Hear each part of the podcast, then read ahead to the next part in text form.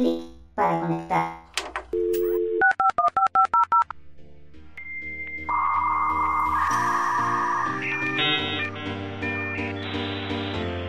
Conexión lúdica establecida.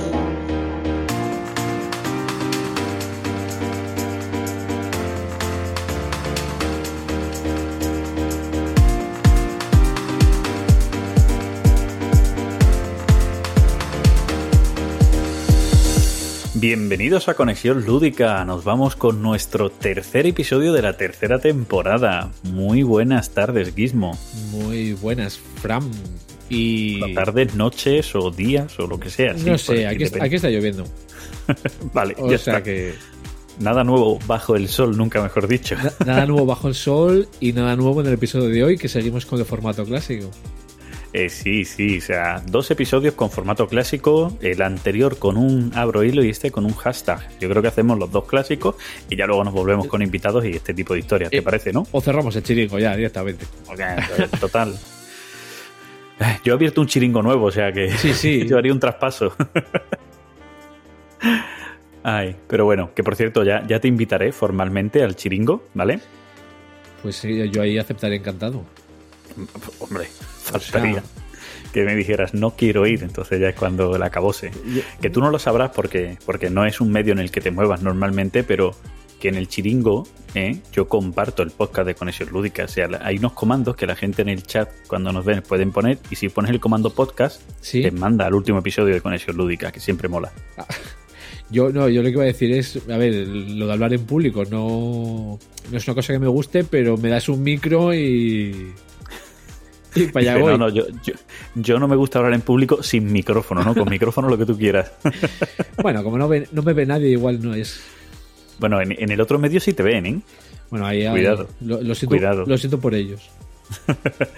bueno, de todas maneras también te han visto, o sea que ya hemos hecho directos en el que te han visto y hemos participado en otros, en otros podcasts o en otros canales donde también te han visto, o sea que tampoco será nada nuevo. No. Bueno, em, episodio clásico, eh, tú y yo, mano a mano y con un hashtag que hace tiempo que no lo hacíamos, con una mecánica.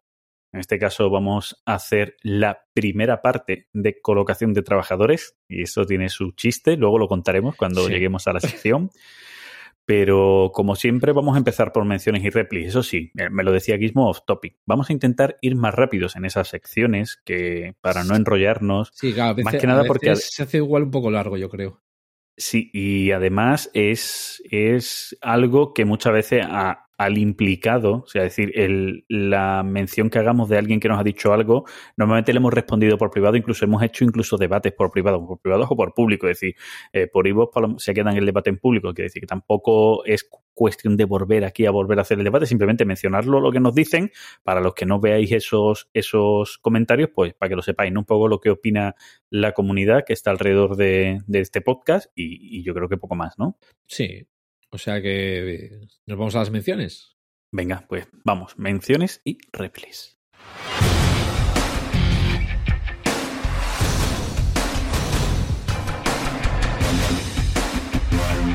Menciones y replis y replis. Guismo,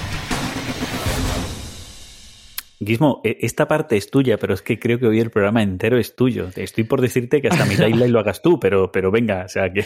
Bueno, yo, yo puedo, puedo de parte de lo que de lo que tienes ahí, algunos sí puedo ver. Si no, cojo ya de los míos. O sea que. bueno, dale. Venga, como menciones, yo voy a empezar con una mención propia.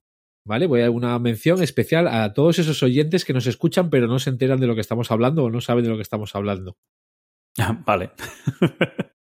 Hola, micro. Ahí, e, es, es, una mención puya, ¿no? Creo, ¿no? Porque yo, mención coña. yo, he escuchado. Yo he escuchado el lanzamiento de cuchillo, ¿eh? Nada, es mención, mención coña, mención coña. ¿no? ya, ya. Venga, voy con iVoox. Vale. Venga, dale. Eh, tenemos eh, a Barkis. Hola majos, uh -huh. me gustan mucho los dados negros del Marco Polo. Gracias, me lo paso teta escuchando vuestro programa. ¿Vale? Los dados negros de Marco Polo, que resulta que yo creo que, no, que nos escuchó Hansen Gluck y, y, y, los van a quitar o algo así van a hacer o sea que sí. la gente la gente no la gente no lo sabe vale pero pero Hansing es, es colega vale es el señor José Luis Hansing vale y José Luis nos oye ¿Vale? Y claro, y lo escuché y dijo, hostia, es verdad, no he caído yo en lo de los dados negros. Claro, claro. Lo que no ha caído, lo que no ha caído también es que a mí dame dados negros, ¿sabes? Y llámame tonto. Venga, vamos con Satanuco. Eh, Trial Trolley, que es el del. Ay, ya no me acuerdo el título en castellano. El, el- el que hablábamos. Sí, el tranvía mortal. Ese. Es el, dilema moral clásico de que, de que merece la pena ser salvado, pero lo hace una tira cómica. eh, ah, perdón, pero lo hace una tira cómica muy bestia llamada Cianide and Happiness. Cianuro y, fe- Sí, y felicidad. claro.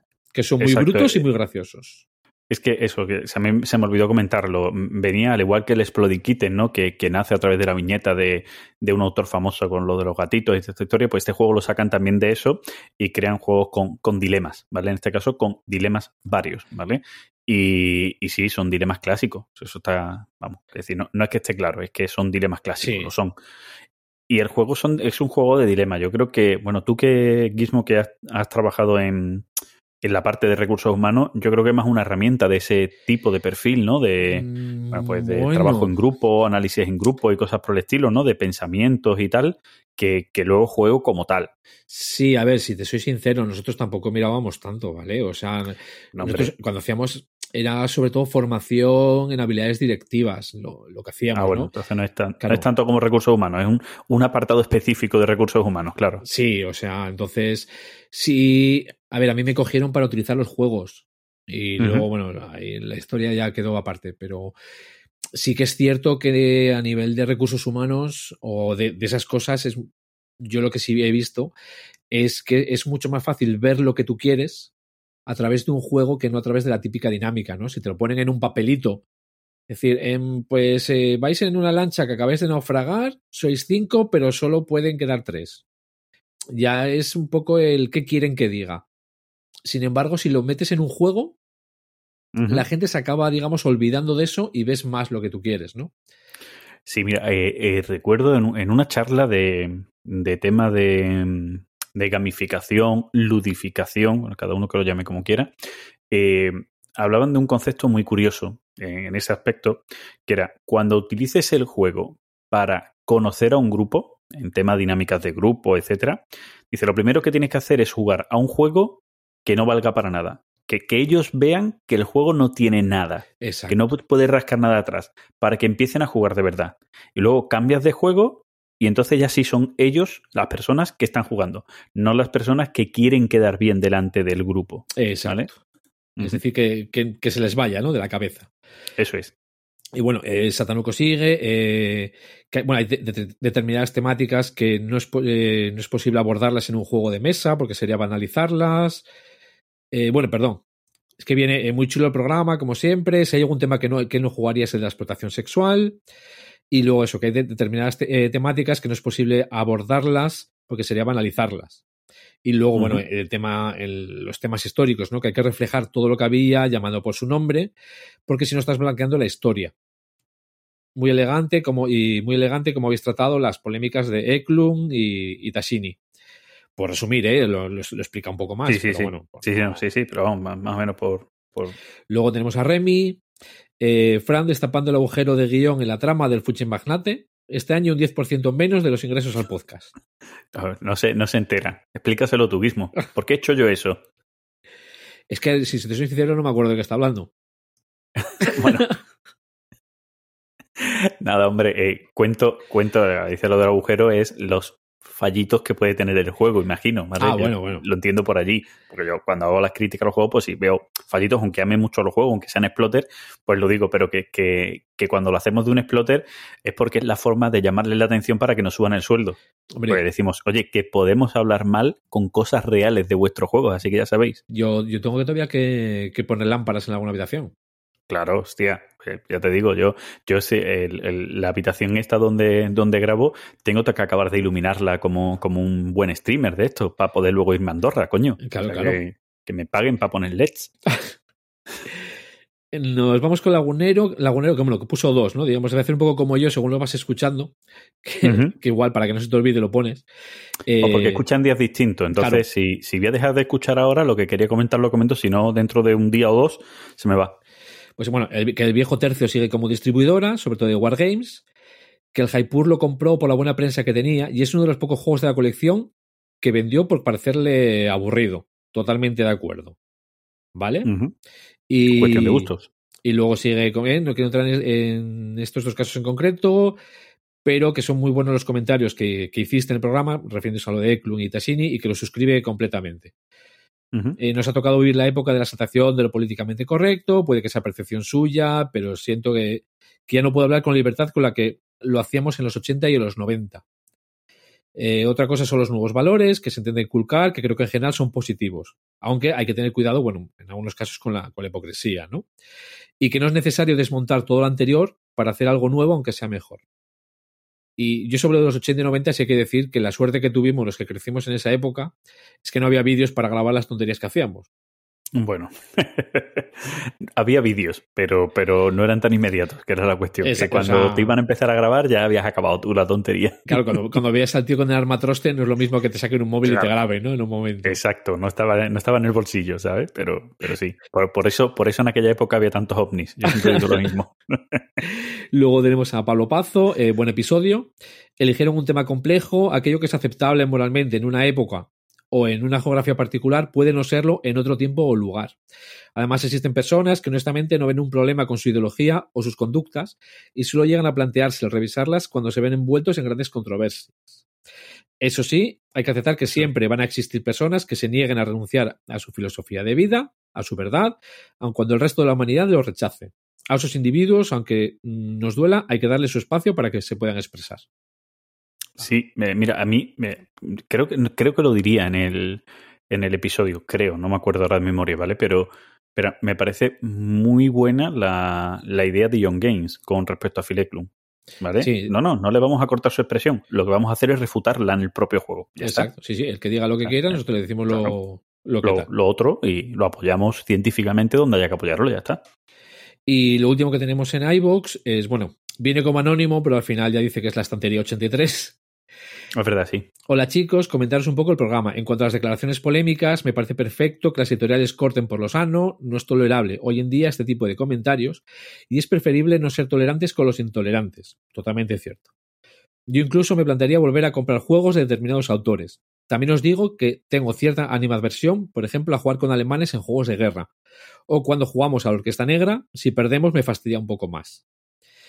Sí, claro. El programa se ha Bueno, o sea- convertido en. Perdón, que es un pequeño párrafo ya para terminar. El Vale. programa se ha convertido en uno de mis fijos y me parecéis geniales. Ahora bien, el abro hilo se me ha quedado un poco largo y menos interesante. Eh, sonrisa. Mm. Bueno, ya, em, yo ya se lo he dicho, ¿no? No todos los abros hilos, también depende del tema, que te enganche Sí. más, que te enganche menos, y que de nosotros pues también lo hagamos mejor o peor, porque tampoco, eh, a ti y a mí tampoco todos los temas de los que tratamos nos apasionan igual, ¿no? Eh, eso también se tiene que notar un poco en, Sí, en- en lo que hablamos y tal. Pero bueno, que ya está, que, le gustará. Eh, si, si digo lo que él decía de, no comprar su juego, no comprar su historia, que es una cosa que muchas veces te pasa. ¿Vale? Y lo voy a extrapolar al cine, ¿no? Con todo el jaleo que ha habido en el mundo del cine hace poco, pues te pasa lo mismo que tú dices, hostia, pero es que esta película con este actor, que se llama American Beauty, Kevin Spacey, si ellos que además el hijo puta como actor lo hace muy bien, pero es que es un hijo puta de persona. Ya. Sí, y tienes que muchas veces a lo mejor saber cuándo diferenciar, cuándo no. ¿sabes? Decir, bueno, ya, ya, si veo la película en Netflix no le estoy dando dinero a él, ya lo cobró. Pues entonces sí, no estoy apoyando la causa de este tío. Entonces sí. ¿Sabes lo que quiero decir o no? Sí, ¿no? o John la- Lennon, o que ya está música. muerto. Eso es, con la música. Claro, ya está, pues dice, mira, por sí.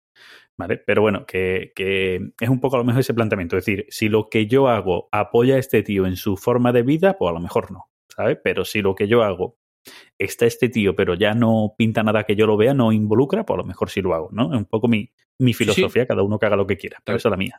tal cual, tal cual. O sea, yo ahí voy, voy en la misma línea. Eso es. Y en iVoox no tengo más. O sea, no, No. sé si, sé que ha habido alguno más por Twitter y por el grupo, pero así ahora mismo no tengo así nada localizado.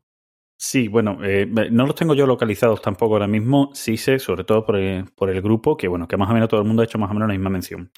Que, que bueno, que guay que hubiéramos tocado el tema de la manera en que lo hemos tocado, que yo creo que es un poco el general, tanto en Twitter como en Telegram. Es decir, no entramos a saco, no entramos haciendo sangre. Yo creo que fuimos muy respetuosos con todo, ¿vale? Sí. Pero sí, hablando del tema, ya estaba candente y fuimos hablando del tema. Y que allá cada uno si dice yo no voy a jugar a un colonos de Catán, o sea, un colono de Catán, perdón, no voy a jugar a un Puerto Rico si los colonos son negros, ¿no? Pues eso haya cada uno. Nosotros explicamos dónde puede haber problemas en los distintos juegos Y y, luego, cada uno que, exacto. que lo haga con- como quiera. tan, respe- tan respetable es el, el que, bueno, por, por irme a lo que decía la estantería 83, ¿no?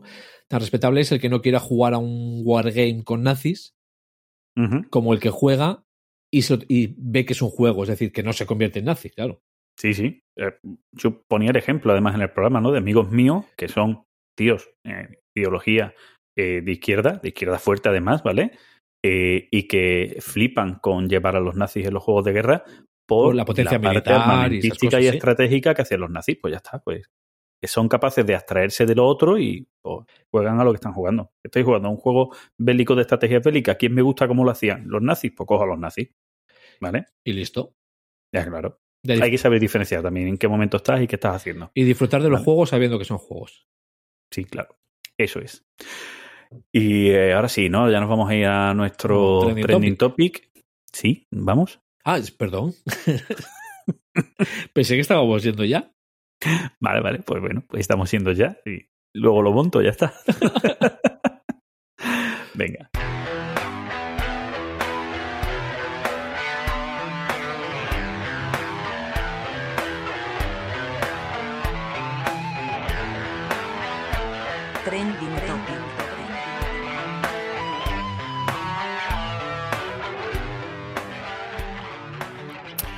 Bueno, trending topic de hoy, Gizmo. Eh, le hemos dado muchas vueltas al, al asunto, ¿no? De cómo enfocarlo. Sí, porque debe ser lo único que hemos hablado del programa de hoy antes. Bueno, sí, y, y el tema central de que iba ahí, que, que dije el nombre, y bueno, y por una vez has trabajado tú, ni yo, y no yo, pero bueno. Van dos, van dos enseguido en el que trabajas tú y no yo, Me- pero bueno. Me estoy viniendo arriba, ¿eh? Esto, ¡joa! o sea, y yo, y yo me estoy dejando ir, Oye, cuidado. Ángel, Ángel Martín, cuidado que igual tienes cambio. Y, y cualquier momento dejo de editar el podcast. Vale, no lo pasemos, no, no nos dejamos arriba. bueno, eh, el tema que hemos elegido eh, está muy de moda por la parte de ratas, ¿vale? Que, que lo vamos a tocar eh, tangencialmente. Pero nosotros nos vamos a centrar en otra cosa que a mí me llama más la atención. Y no son las ratas en sí, sino la forma de actuar de una empresa, en este caso de una editorial, cuando hay un problema. ¿Vale? Eh, esto es lo que, lo que diríamos la resolución del conflicto, ¿no, Gizmo? Eh, tal cual. Además, bueno, ya adelanto ya incluso mi, mi forma de, de actuar o mi forma de pensar, quizá mejor, ¿no? A este respecto. Y lo, lo enfoco mucho, eh, además, a mi- en mi trabajo. Y de momento, bueno, de momento ahí me va bien. O sea que, que es el de hacer, todos cometemos errores. ¿Vale? Sí. no queremos cometer errores. Es decir, eh, yo trabajo con, con muchos salarios de, de muchos empleados. No quiero cometer errores y que un empleado cobre mal. Pero son O no muchos. cobre, que es peor. es peor que no cobre. ¿vale? Una vez dejamos a un jefazo sin cobrar la paga de beneficios. O sea que ahí con dos pelotas. Eh, es decir, no queremos cometer errores, es decir, lo hacemos lo mejor posible para no cometer errores. Pero los errores se cometen, los errores eh, vienen, es decir, no estás sumando uno más uno, ¿no? Por poner un ejemplo, sino que estás con, estás con muchas cosas eh, a la vez. ¿Qué es lo que qué es lo, lo bueno? Es decir, por supuesto que lo bueno es no cometer errores, pero Siempre. si se cometen, que se van a cometer, es solucionarlos de la mejor forma posible, que tampoco quiere decir que sea rápido, sino la mejor forma posible. Entonces, muchas veces yo mi forma de, de ver estas cosas no es eh, quién hace los errores, sino mm, cómo los resuelven. Entonces, para mí esa es una parte muy importante. Si sé que alguien no comete errores, perfecto. Pero si sé que alguien comete, a ver, puede cometer un error y te lo resuelve bien, para mí me es igual de válido, prácticamente. Entonces, Yo creo que aquí es donde está el, El- el kit de la cuestión, Exacto, ¿vale? sí. Y, y yo, si a ti no te importa, decimos nombres de editoriales y ponemos e- ejemplos, ¿vale? Si no te importa, Gizmo, digo, Venga, dale. ¿vale? Eh, mira, Debir. Debir tiene el San Benito de las erratas. Pero Debir es una editorial que responde bien. ¿Vale? O sea, tiene ese San Benito, pero luego es la que normalmente siempre pues, da las cartas que se han impreso mal, etcétera, etcétera, etcétera. Luego tenemos el caso todo contrario de Fantasy Flight Game. Con sus LCGs que tienen las cartas con errata, que te lo dicen, que vuelven a imprimir, le vuelven a imprimirlas con la, con la errata y nunca te van a corregir la carta. ¿Vale? O sea, si tienes los dos casos. Pero el San Benito lo tiene David, no lo tiene Fantasy. Fantasy, Game, Edge y demás. ¿Vale? Yo, por ejemplo, o GMT. GMT. O GMT. Es conocido que las primeras ediciones de GMT suelen tener alguna errata. Pero GMT también lo soluciona. El problema es cuando tú compras aquí de GMT, si los compras en una tienda, que esa tienda no esté pendiente, que... Pero GMT también te lo soluciona y te manda los, A mí- los cambios, ¿no? A mí me ha llegado, sin yo pedirlos ni nada, eh, las correcciones del Imperial Struggle. ¿Ves? Es más, Es- más mm, como se sabía, lo hicieron a la vez eh, las correcciones del Versailles 1919, el All Bridge Burning y el Imperial Struggle, mandaran las correcciones de las tres a todo el mundo. Aunque no tuvieran los juegos, ¿no? Pues le salía más barato, ¿no? Exacto. Yo, por ejemplo, las correcciones del Versalles las he dejado en el club porque sé que es un juego que está en el club, eh, se había comprado a través de tienda y dije, pues mira, toma por saco. O sea, yo no la quiero para nada. Claro. ¿vale? La, de- la del All Bridge Burning, pues, bueno, pues igual puedo venderlas, ¿no? O la pop también, es otra opción. Pero eso ya Hay gente que lo hace, ¿no? Hay gente que lo hace, ¿no? esa es otra historia. No- Sí, pero bueno. eh, entonces, eh, las editoriales que, que cuando ven que hay un fallo, rápidamente lo reconocen, que eso es una, que hay otras que no lo reconocen, que rápidamente lo reconocen y que buscan una solución, bien. Ahora después vemos cómo son esas soluciones, que pueden estar mejor o peor, pero por lo menos ya el primer paso, reconocerlo, es importante. El segundo paso, buscar algún tipo de solución, es importante. Y el tercero es que esa solución sea óptima, ¿vale? Y ahora ya podemos, por aquí podemos empezar a investigar y demás. Pero me voy a ir a un caso muy concreto, que además, como es de rol, se va a alejar un poco más de nuestro mundo y mucha gente a lo mejor no lo conoce, ¿vale? Y es la editorial de rol de Hill Press, ¿vale? Eh, esta editorial de rol, pues, bueno, tiene un montón de juegos de rol en su catálogo, eh, saca muchos juegos de rol, muchos manuales, lo suele hacer en campaña de financiación de Berkami. Y entre ellos, así famoso, pues, yo qué sé, tiene Ratas en las paredes, ¿vale? Que es uno de sus manuales, ¿vale? Ratas en las paredes. Pues. te, estaba entendi- te el- estaba entendiendo erratas en las paredes. Hostia, pues, joder, pues es guay también entender eso. Aquí no va el tema por erratas, ¿vale? Que por eso digo que es el conflicto más allá de las erratas, ¿vale? Aquí va el tema de. mm, Ha sacado, o sea, de Hillpress ha tenido una, un juego en Berkami, que le ha hecho un Berkami Express, ¿vale? En, en 10 días. Y, eh, claro, ellos ponen un quesito final estadístico con el dinero que eh, dan a cada una de las partes Vale. del proceso de creación del manual de rol. Y al parecer, en la parte de traducción, dice que solo pagan el 2% de lo recaudado en traducción. Y empieza, hay una persona en Twitter que es traductor oficial y habla de lo mal que paga eh, pues de Hill Press, lo poco que paga, lo poco que dedica a la traducción, cuando posiblemente sea uno de los elementos importantes en la traducción de un juego de rol, porque lo que tú estás vendiendo aquí en España es la traducción del juego de rol que ya existe. Y si a la traducción le dedicas solo un 2%, de lo que recaudas es que le estás dedicando muy poco valor a lo importante. Es decir, para eso a lo mejor la gente se lo compra en inglés. Si tu valor de lo que tú ofreces en España del juego que ya existe es el 2%, pues no, un poco por ahí van los tiros.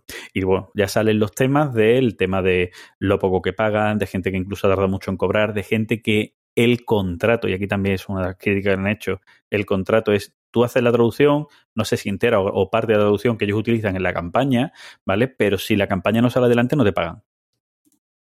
Hombre, ahí. Flipan, ¿eh? ¿Qué que se te diga? Oye, también ahí está el problema de la gente que acepta, que eso ya es otra historia aparte, pero bueno, como empresa normalmente el que, el que te acepten unos tratos eh, que son malos, a ti también te señala como persona que quiere hacer tratos malos, ¿no? No tiene, bueno, no tiene por qué. Ahí es que yo creo que aquí nos podemos desviar a un tema diferente. Vale, a ver, porque yo, a ver, yo conozco casos de gente que ha aceptado es una traducción de un juego por el juego en sí, simplemente. Vale. eh, Y no ¿De he- qué editorial, en qué momento y con qué recaudación? ¿Vale? ¿Vale? O sea, ahí es donde entramos en muchos tipos de detalles. Yo entiendo que de Hill Press en sus dos primeros juegos a lo menos hiciera eso.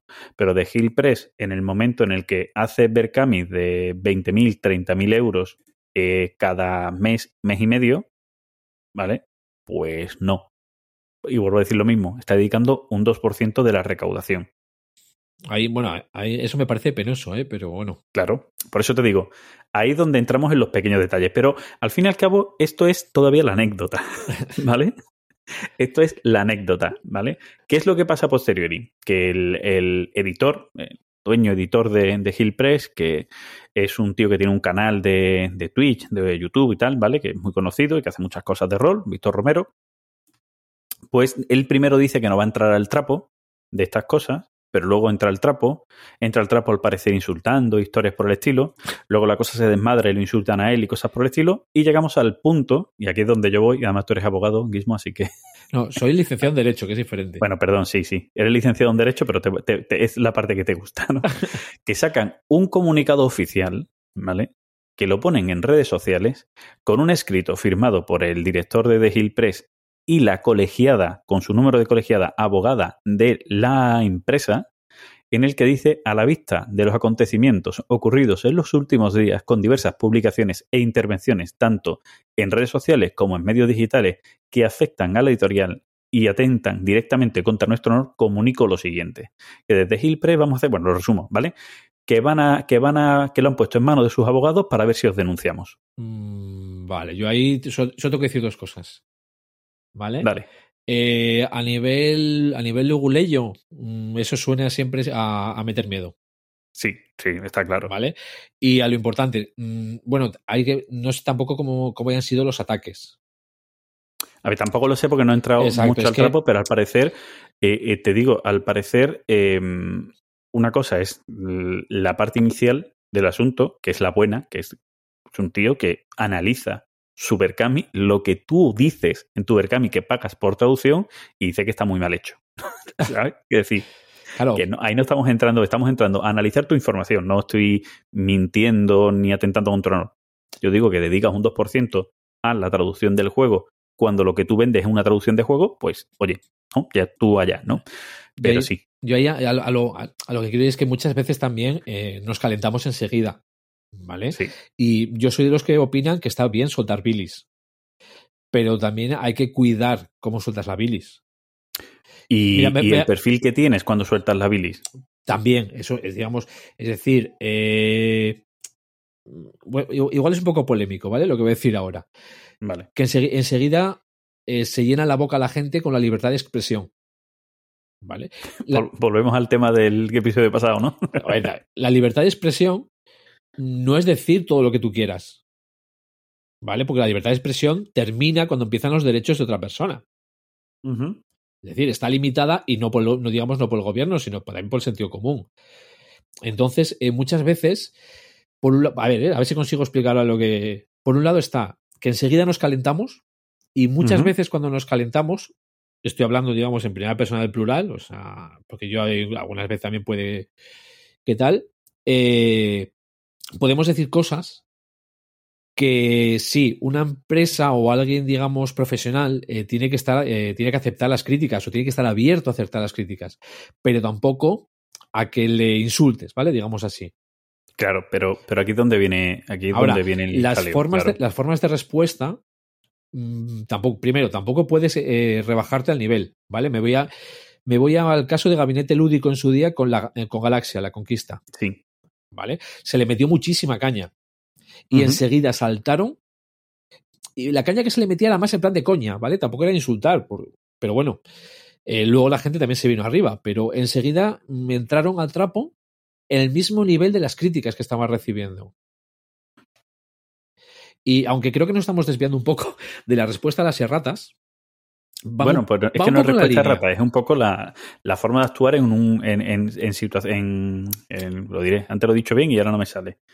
En la respuesta ante el conflicto, ¿no? La resolución del conflicto. Eso es. ¿Vale? Entonces, sí, ya sea una errata, ya sea, digamos, un caso así, también hay que saber, digamos, saber cuál es tu postura, ¿vale? O sea, no es lo mismo que tú y yo tomando una cerveza te diga mamón, bueno, lo sueles usar tú más esa palabra, yo igual utilizo otra, pero igual de con un significado parecido, ¿vale? A que llegue ahora y eh, a una respuesta a un a un empleado, digamos, que le esté calculando tal, o en plan de eso, diga, oye, mamón, ¿esto cómo era? Claro. ¿Vale? O sea, hay que saber, digamos, también esas cosas. Sí, yo, yo, yo aquí lo que, lo que veo es que tú tienes todo el derecho del mundo a denunciar a quien creas que debas denunciar. Lo que me parece mal es que hagas pública la amenaza de denuncia. Que es lo que, lo que hablábamos. Eso por un lado. Si haces pública es porque no es muy real. Claro, claro, eso por un lado, ¿vale? Y por otro lado es, si tú eres el primero que te has calentado, porque te has calentado tú también, ¿vale? Ese es el momento de, eh, de, de intentar, o sea, hay, hay muchas opciones. La primera, a las primeras críticas, oye, muchas gracias por la crítica, vamos a intentar mejorar tal, tal, aunque luego me suden los cojones, ¿vale? Pero una cuestión de imagen de, sí, sí, sí, muchas gracias por la crítica, tal, aunque Es- las críticas sean duras. Es lo que se llama, gracias por tu aportación, estudiaremos tu Sí. propuesta. Sí, sí. Y la, la pondremos en el servicio, en una zona que tenemos dedicada a ellas, que es una especie de rollo, Donde puedes escribir todas las quejas que quieras. ¿vale? Una especie de rollo con mucho papel ahí para ti, ¿vale? Pero, pero eso, eso es una cuestión de imagen, ¿vale? De decir, oye, pues mira, pues sí, tal, y punto, ¿no? Y ese- eso es quedar como Dios. Luego haces lo que te sale de los cojones, pero es quedar como Dios. Eh, luego está la segunda. Oye, mira, esto ya ha pasado, pues lo que vamos a hacer es hacer como que no ha pasado. Ya está, no pasa nada. Yo me he calentado, se han calentado, lo dejamos ahí y que el agua pase. Que el agua va arrastrando toda la mierda arriba abajo, ¿no? Sí. ¿Ya está? Bien. Y luego está la tercera, que es esta, que es la peor. Creo yo que es la peor. Te has calentado, no has aceptado las críticas, que además son críticas, yo creo que muy fundamentadas, que decir, Dios, que tú has puesto que vas a dedicar solo un 2% a la traducción del juego, que es lo que nos estás vendiendo, porque no es un juego que tú hayas creado, es un juego que estás traduciendo, ¿vale? Bien. Y la- la- eso es, la crítica no la has aceptado, te has calentado, se han calentado los otros y estás amenazando. Hombre, yo creo que mal. que mal. ¿eh? Sí. Creo, ¿eh? Bien. Y eso mismo ha pasado con otras editoriales de juegos de mesa. Ya dejamos de Hillpress a un lado y otras editoriales de juegos de mesa. Sí, yo, digamos, bueno, te- tengo como mi, yo creo que mi resumen, ¿no? Esquema. O sea, es decir, eh, a poner, eh, que- que la editorial haga las cosas bien, bien. Que la editorial cometa ratas, mm, bueno. Que la editorial solucione bien las erratas, volvemos al bien. Que la, Claro. que la editorial no, no solucione las erratas, mm, empezamos con el mal. Y pero si encima, si la editorial ya te responde mal a las erratas, mm, ya no es mal. Pésimo puede ser lo más. Mira, pero aquí, aquí es curioso, ¿vale? Eh, En el caso al que vamos es curioso. Es editorial comete ratas. Vale, editorial primero no reconoce ratas. Editorial luego reconoce ratas. Editorial corrige las erratas de una manera cutre. Pero además, ¿vale? Casi que insulte y menosprecias a aquellos que critican que la editorial haya tenido erratas. Y, y luego incluso hay casos que hasta te cobran por las erratas. Sí. Que ya, pues ya es- no es mal, es muy mal. O sea que. Porque, por ejemplo, mira, ha- hace poco, y aquí sí la nombro también, a, a Dos Tomates se le estaba criticando porque vendía el pack de, adapta- de adaptación a la nueva versión, a la nueva edición de, de Root. Y dices, es que me lo venden. Claro, es que cuando tú te compraste el Root, esa era la edición oficial. Ahora han cambiado cosas y tienen la opción de decirte, no te hago uno nuevo y si quieres que tu edición sea la nueva, te compras una. Pero no, te he hecho un pack y te lo he puesto a un precio de puta madre, ¿vale? Con todo lo que te lleva por 5 euros. Hostia. Y que la gente critique eso mal, ¿vale? Y ahí sí puede decir la editorial, oye, no, es que yo creo que lo he hecho bien, no lo he hecho mal, ¿vale? Porque no era un error. No te estoy vendiendo un juego con errata. Te he vendido un juego en un momento que se ha publicado Claro, que la edición que había en ese momento era esta. puede, a ver, puede parecer mal, pero lo hacen todas las editoriales. Vale, yo a este, yo- yo a este respecto solo tengo que decir, oye, Mitchell, ¿qué, hay que, ¿qué hacemos con esto? Mitchell es el que me regaló el root. Ujú. A ver, a Pero ver, estaba bien, ¿no? No era errata, quiere decir. Bueno, no, pero oye, no- a ver si me lo soluciona. Sí, pero soluciona porque tú estás diciendo que se gaste el- el- los 5 euros y te compre la adaptación. Claro. Bueno, pues ya sabes, Mitchell, Sí. anda, anda, que por 5 euros, tío, vas a quedar más con Gizmo por 5 euros, coño, tío. De verdad, Michelle. No, por, o sea, centrándonos en eso, a ver, el tema este de las adaptaciones, te puede parecer bien o mal, es una práctica habitual. ¿Vale? Es una práctica habitual. Es como las comisiones de las inmobiliarias. ¿Vale? Te puede parecer bien o te puede parecer mal, pero la práctica es el 3%. No, lo que pasa, es más, aquí me va a parecer mejor que lo de las comisiones, ¿vale? Porque yo aquí, si tengo el juego, o sea, si yo tengo root con la primera expansión, yo no necesito adaptarlo. Yo ahí lo, Porque- lo tengo con una expansión y es eh, jugable perfectamente. Claro, está equilibrado. El problema es cuando entran nuevas facciones en juego, y por eso se adapta, por eso cambia la, edición y cambia alguna regla, cuando ya no se equilibra con el resto de facciones. Entonces hay que hacer correcciones a algunas facciones para que estén correctas con el resto de facciones. Pero si tú no te compras esas, tú el juego lo tienes perfecto. Ahora, si quieres comprar esa, pues ya tienes un handicap. Y ese handicap lo puedes arreglar pues con ese pack de actualización y gracias a Dios que hacen el pack de actualización porque hay otras editoriales que no, que dice yo, pues cómprate la nueva edición, ¿vale? Ahí tienes a, Game Workshop con sus miles de ediciones de juegos. Games Workshop, qué gran, qué gran, qué gran empresa. Pero bueno. Eso, qué, qué gran negocio. Sí, sí. Bueno, pues yo creo que más o menos por aquí es por donde, por donde queríamos, queríamos ir, a donde queríamos llegar. ¿Vale? Eh, me gustaría, aquí sí me encantaría de verdad que dierais vuestra opinión de cómo creéis que están obrando algunas empresas en, este tipo de, de historias, ¿vale? No he querido poner el caso más sangrante, es el que no he dicho el nombre, y lo voy a decir ahora más que Oca, con un tweet, ¿no? Fue un tweet, ¿no, Guismo? No lo sé, no lo sé. Yo ahí es que estoy out de, eso totalmente. Es que creo que fue un, creo que fue un tweet un tuit así también guapo que, ah, sí, sí, fue un, eh, con el tema del Green Western Trail, ¿vale? Lo, lo, lo voy a... Lo voy a leer, así soy yo. Hoy estoy yo en plan hater. ¿no? O sea, hoy, ¿quieres, quieres, subir la audiencia hoy. Hoy estoy en plan hater. Hay veces que, que uno tiene ese día, ¿no? Eh, eh, creo que fue Michi, Michi Geek, quien, pues, quien creo que hizo la primera noticia de que la nueva versión del Green Western Trail lo iba a traer eh, adaptada al español, lo iba a traer traducida al español, ¿La exclusiva? Eh, más que Oka. Hizo la exclusiva, ¿Eh? hizo la exclusiva. bueno, por suerte oh. Michi creo que esa palabra no la usa nunca. y es más, ni siquiera usó lo de primicia, ¿vale? Pero creo que sí fue uno de los primeros, ¿vale? Que, que, que, lo, que, lo, que lo puso por lo menos, creo. Y en los comentarios ¿vale? Eh, Mishik hacía ahí un, un, guiño, como diciendo, a, ver, dice, a ver si ahora, mm, eh, ¿cómo era? A ver si ahora cambian, decía así, aquí, lo leo, ¿vale? Dice, ojalá 2021 nos regalase un cambio de brand por parte de Masqueoka. La verdad es que ya es hora. Como broma ya ha estado bien, ¿vale? Eso de cambio de brand es un cambio de imagen, ¿vale? de marca. Eh, claro, por el, bueno, más que de marca era, si quieres decir la parte de imagen del logo, ¿vale? Por el logo. ¿vale? Eh, y había alguien que dice, em, eh, ahí está, dice, pues ya, eh, ya siento que lo traiga más que Oka, justo esta edición que trae un buen diseño con un arte elegante y lo van a arruinar con ese logo horrible que tienen, pero bueno, habrá que decir que lo traigan para disfrutarlo en castellano.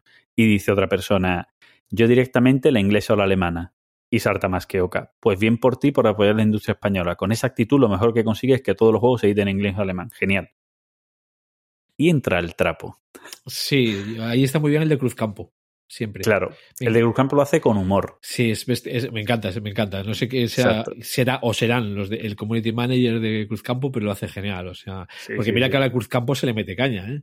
Es que eh, la, la, mítica de Cruzcampo, el que no recuerdo quién se lo dijo, lo de la Cruzcampo es como beber de un casetín sudado, de eh, un casetín con orina de rata de Nueva York. sí. dice, sí, sí, las ratas voy a coger las Nueva York, son de Chiclana las ratas. Una cosa por el estilo, ¿no? Y esa respuesta curiosa, graciosa, que por lo menos te ríe, o que entra al juego, porque todo el tono que había en ese post de, de era un tono, mm, no era ofensivo, era un tono humorístico de, venga ya aquí yo, que la bromita del logo, tal, no sé qué. Y entrar tan a saco, pues yo creo que no te ayuda como imagen de marca, es más, posiblemente más que crear amigos. Y fíjate que, el, que lo que está diciendo más que Oka no está mal. Que, lo que dice no está mal. Oye, pues es una pena ver si apoyas las ediciones en español para que, es, lo que podamos traer. Es lo que se dice, tienes eh, razón en el fondo, pero te fallan las formas. Eso, eso es, eso es. ¿Vale? Y también, que aquí sí está, eh, había criticado a la gente, es que creo que eso fue que en un, en un no sé si fue en un canal de vídeo o en la BSK, y ahí sí me pierdo, pero que criticó a la gente que, bueno, que, que, querían reclamar porque el juego venía con una rata importante. ¿eh? Cuando hablamos de rata, hablamos de ratas importantes. Pero bueno, Mm, cuando lo más fácil es decir, hostia, pues vamos a tener que mejorar en la parte de eh, comprobación, ¿no? De mm, revisión. ¿Vale? Vamos a tener que ver la revisión de todos los elementos, vamos a tener que mejorarla. Y vuelves a quedar como un puto dios y luego haces lo que te salga a los cojones. Pero Yo es que ahí, ahí ya digo, no, es- no está involucrado ninguno, ¿vale? De hecho, yo estoy deseando que más que Oca traiga el otro lado de la colina, ¿vale? El juego de Carlos, del Granaíno, sí, sí, sí. que, que, que se me lo, vamos, es una compra segura. Carlos, Carlos. Márquez, creo que es el apellido. No es. eh, ah, No es CMCM, no, no, ya, ya. Pero, eh, eh, ¿cuál es el otro juego de Carlos? eh, ninguno. No hay, no hay otro que él había diseñado, No, no, que había sacado antes. Este es el primero. Vale, vale, vale. Vale, pues ya está. Entonces no he dicho nada. No he dicho nada, ya está. Este es de los que anuncia ahora en estas Bellotacon, ¿no? Eh, sí, ya estuvo en las pasadas. Vale. Ya estaba en las pasadas. En las pasadas, digamos, fue cuando todavía no había editorial. Y, eh, bueno, le hizo eh, sé que le hizo la entrevista a Expediente Guargamero y en mitad de la entrevista sale mi nombre, ¿no? ¿Vale? Porque coincidió que pasaba yo por ahí haciendo el payaso. Nada nuevo bajo el sol. Nada nuevo bajo el sol. Ese va a ser mi lema de hoy. Y nada, yo, yo, por yo digamos, mi tema yo ahí lo dejo. Vale. ya está. Bueno, que, que ya está, que Sí, y sí. ya cada uno que, que sepa cómo obrar con, pues, con, con las editoriales y demás, ¿no? Pues ya está, Es- Esto es como, exacto. como todo.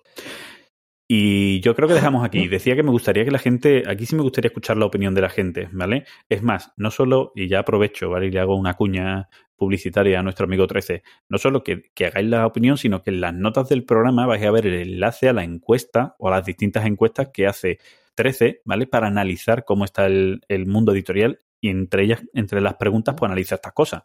El precio de los juegos, las respuestas que dan editoriales a los problemas, etcétera. Pues también podéis responder a la encuesta y, y yo quiero saber un poco vuestras opiniones. Y ya está. Vamos, pues a hablar de, vamos vamos a a- hablar de juegos. Sí, timeline, venga, vámonos. Repasando nuestro timeline.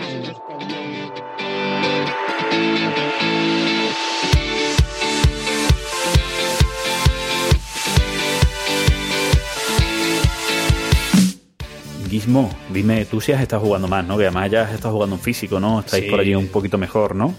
Yo, digamos, eh, ya, ya vuelvo con mis sesiones al club, aunque seguimos con, la, a ver, seguimos con las restricciones de cuatro personas solo en todo el club. O sea, tenemos una, dos, tres, cuatro, tenemos cinco salas. eh, aún así, como mucho, cuatro personas en el club y a utilizar las salas que están ventiladas, las que están, digamos, las que dan a la calle. Entonces, pero bueno, sí, sí hemos vuelto y además para cumplir traigo dos novedades, o sea que, Oh, yo, yo, yo, ¿cómo está? Te vas a quitar el, el sitio en cualquier momento. o sea, hoy vengo, traigo do- dos, dos novedades y una crítica. Joder, qué, qué nivel, qué nivel. Bueno, pues yo. Sí, mira, yo traigo una novedad. Uno de ellos es, es novedad, ¿vale? Eh, las demás creo que no. No. Una de ellas, muy poco novedad. Eh, tú dirás, venga, ¿de qué empieza? Venga, pues le empiezo yo si quieres, ¿vale? Venga. Venga, voy a hablar del juego Scythe, ¿vale? Ese 4X, sí, he dicho bien 4X, porque sí, señores, el juego es un 4X, aunque una de las X a vosotros no os mole como está implementada, pero la tiene, sí, ¿por qué? Porque hay guerra, ¿vale? El resto ya sabéis que sí están. Y dicho esto, eh, eh, bueno, lo estuvimos jugando hace poco, que la pareja de amigos nuestros que, que les gusta el, bueno, que le gusta, que le, que, le pegan a mucho tipo de juegos, pues hace poco descubrieron el Scythe, no lo habían probado nunca, y lo descubrieron, se lo compraron y le están pegando ahora. Pues jugamos aquí, aquí una partidita en casa. Sobre todo porque tengo muchas ganas de empezar la campaña de, Fenris del juego.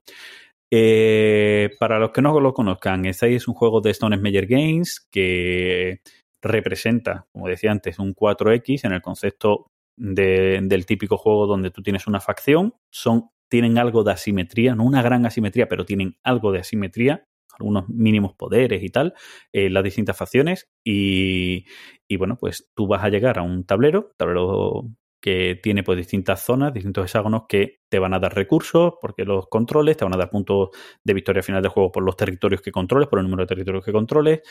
Pero el juego no se va a basar en lo típico de, bueno, no tiene un timing exacto ni tiene un final porque los derrotes a todos, sino que el juego luego tiene una carrera, ¿vale? De objetivos, ¿vale? Tú tienes que cumplir unos, una serie de objetivos, ¿vale? Que son seis, eh, y cuando acabas tus objetivos se hace una puntuación. No quiere decir que porque tú consigas los objetivos antes que el resto ganes tú. Muchas veces no gana el que completa, sino que pues se ven los puntos. Entre estos objetivos, pues hay cosas como tú tienes unas cartas de misión o de objetivo, propiamente dicho, que cuando la cumples, pues, oye, he cumplido el objetivo, lo muestras, tal, lo he cumplido, pum, pues pones un marcador tuyo en la zona de marcadores, que cuando pones el sexto marcador, es cuando se acaba la partida. Pues puedes, por cumplir objetivo, por sacar todos los trabajadores al tablero, por sacar todos los mechas, que el juego tiene unos trabajadores y luego tiene un líder de facción y cuatro mechas. De cada facción son también distintos. Pues si sacas a todos los mechas también tienes puntos. Puedes hacer construcciones y haces todas las construcciones que también son cuatro, pues también pones otro marcador. Hay batalla, hay guerra, muy suave como tú quieras, pero bueno, aquí el juego lo que está implementado es más una guerra fría de cuál es tu poder de guerra, las cartas que tienes para pues para enfrentarte está más esa parte de guerra fría, pero bueno, si ganas una batalla, también colocas un objetivo. Eh, y con este tipo de historias también hay un par de tracks, el track de poder y el track de popularidad, que si llegas al final también colocas un objetivo, ¿vale? Pues con todo eso, también tienes unas mejoras que tú puedes ir mejorando tu facción. También si consigues toda la mejora consigues un objetivo. Eh, también tiene una zona que se llama alistar, que es como mejorar tus, supuestamente representa. aquí esa parte es muy abstracta. Mm, alistar tus tropas, mejorar tus tropas un poco, pues también cuando haces las cuatro consigues también el otro objetivo. Y con eso puedes conseguir hasta los seis objetivos de, de Marra en el juego. Eh, luego es un juego que es muy ágil, ¿vale? Eh, estoy contándolo y puede parecer, bueno, como eh, la gente puede parecer, porque cuando se cuenta sin, lo es, pero se diferencia mucho de juegos tipo Eclipse o de otros como el 4X que tú nombrabas en el episodio anterior, Gizmo, se aleja mucho de eso porque es muy Eurogame, ¿vale? Es un juego que en una horita y media está ventilado, ¿vale? Es un juego rápido luego, y ágil, donde prima más esa gestión tipo euro que eh, una gestión mucho más digamos, guargamera del asunto, ¿vale? Eh, a mí me gusta mucho y tiene un sistema de acciones. Tú tienes un peón y un tablero personal donde tienes cuatro grupos de acciones, que tienes una acción arriba y una acción abajo, que tú vas a mover tu peón del sitio donde estaba cuando inicias tu turno a la acción que quieres hacer y vas a hacer primero la acción de arriba y luego la acción de abajo.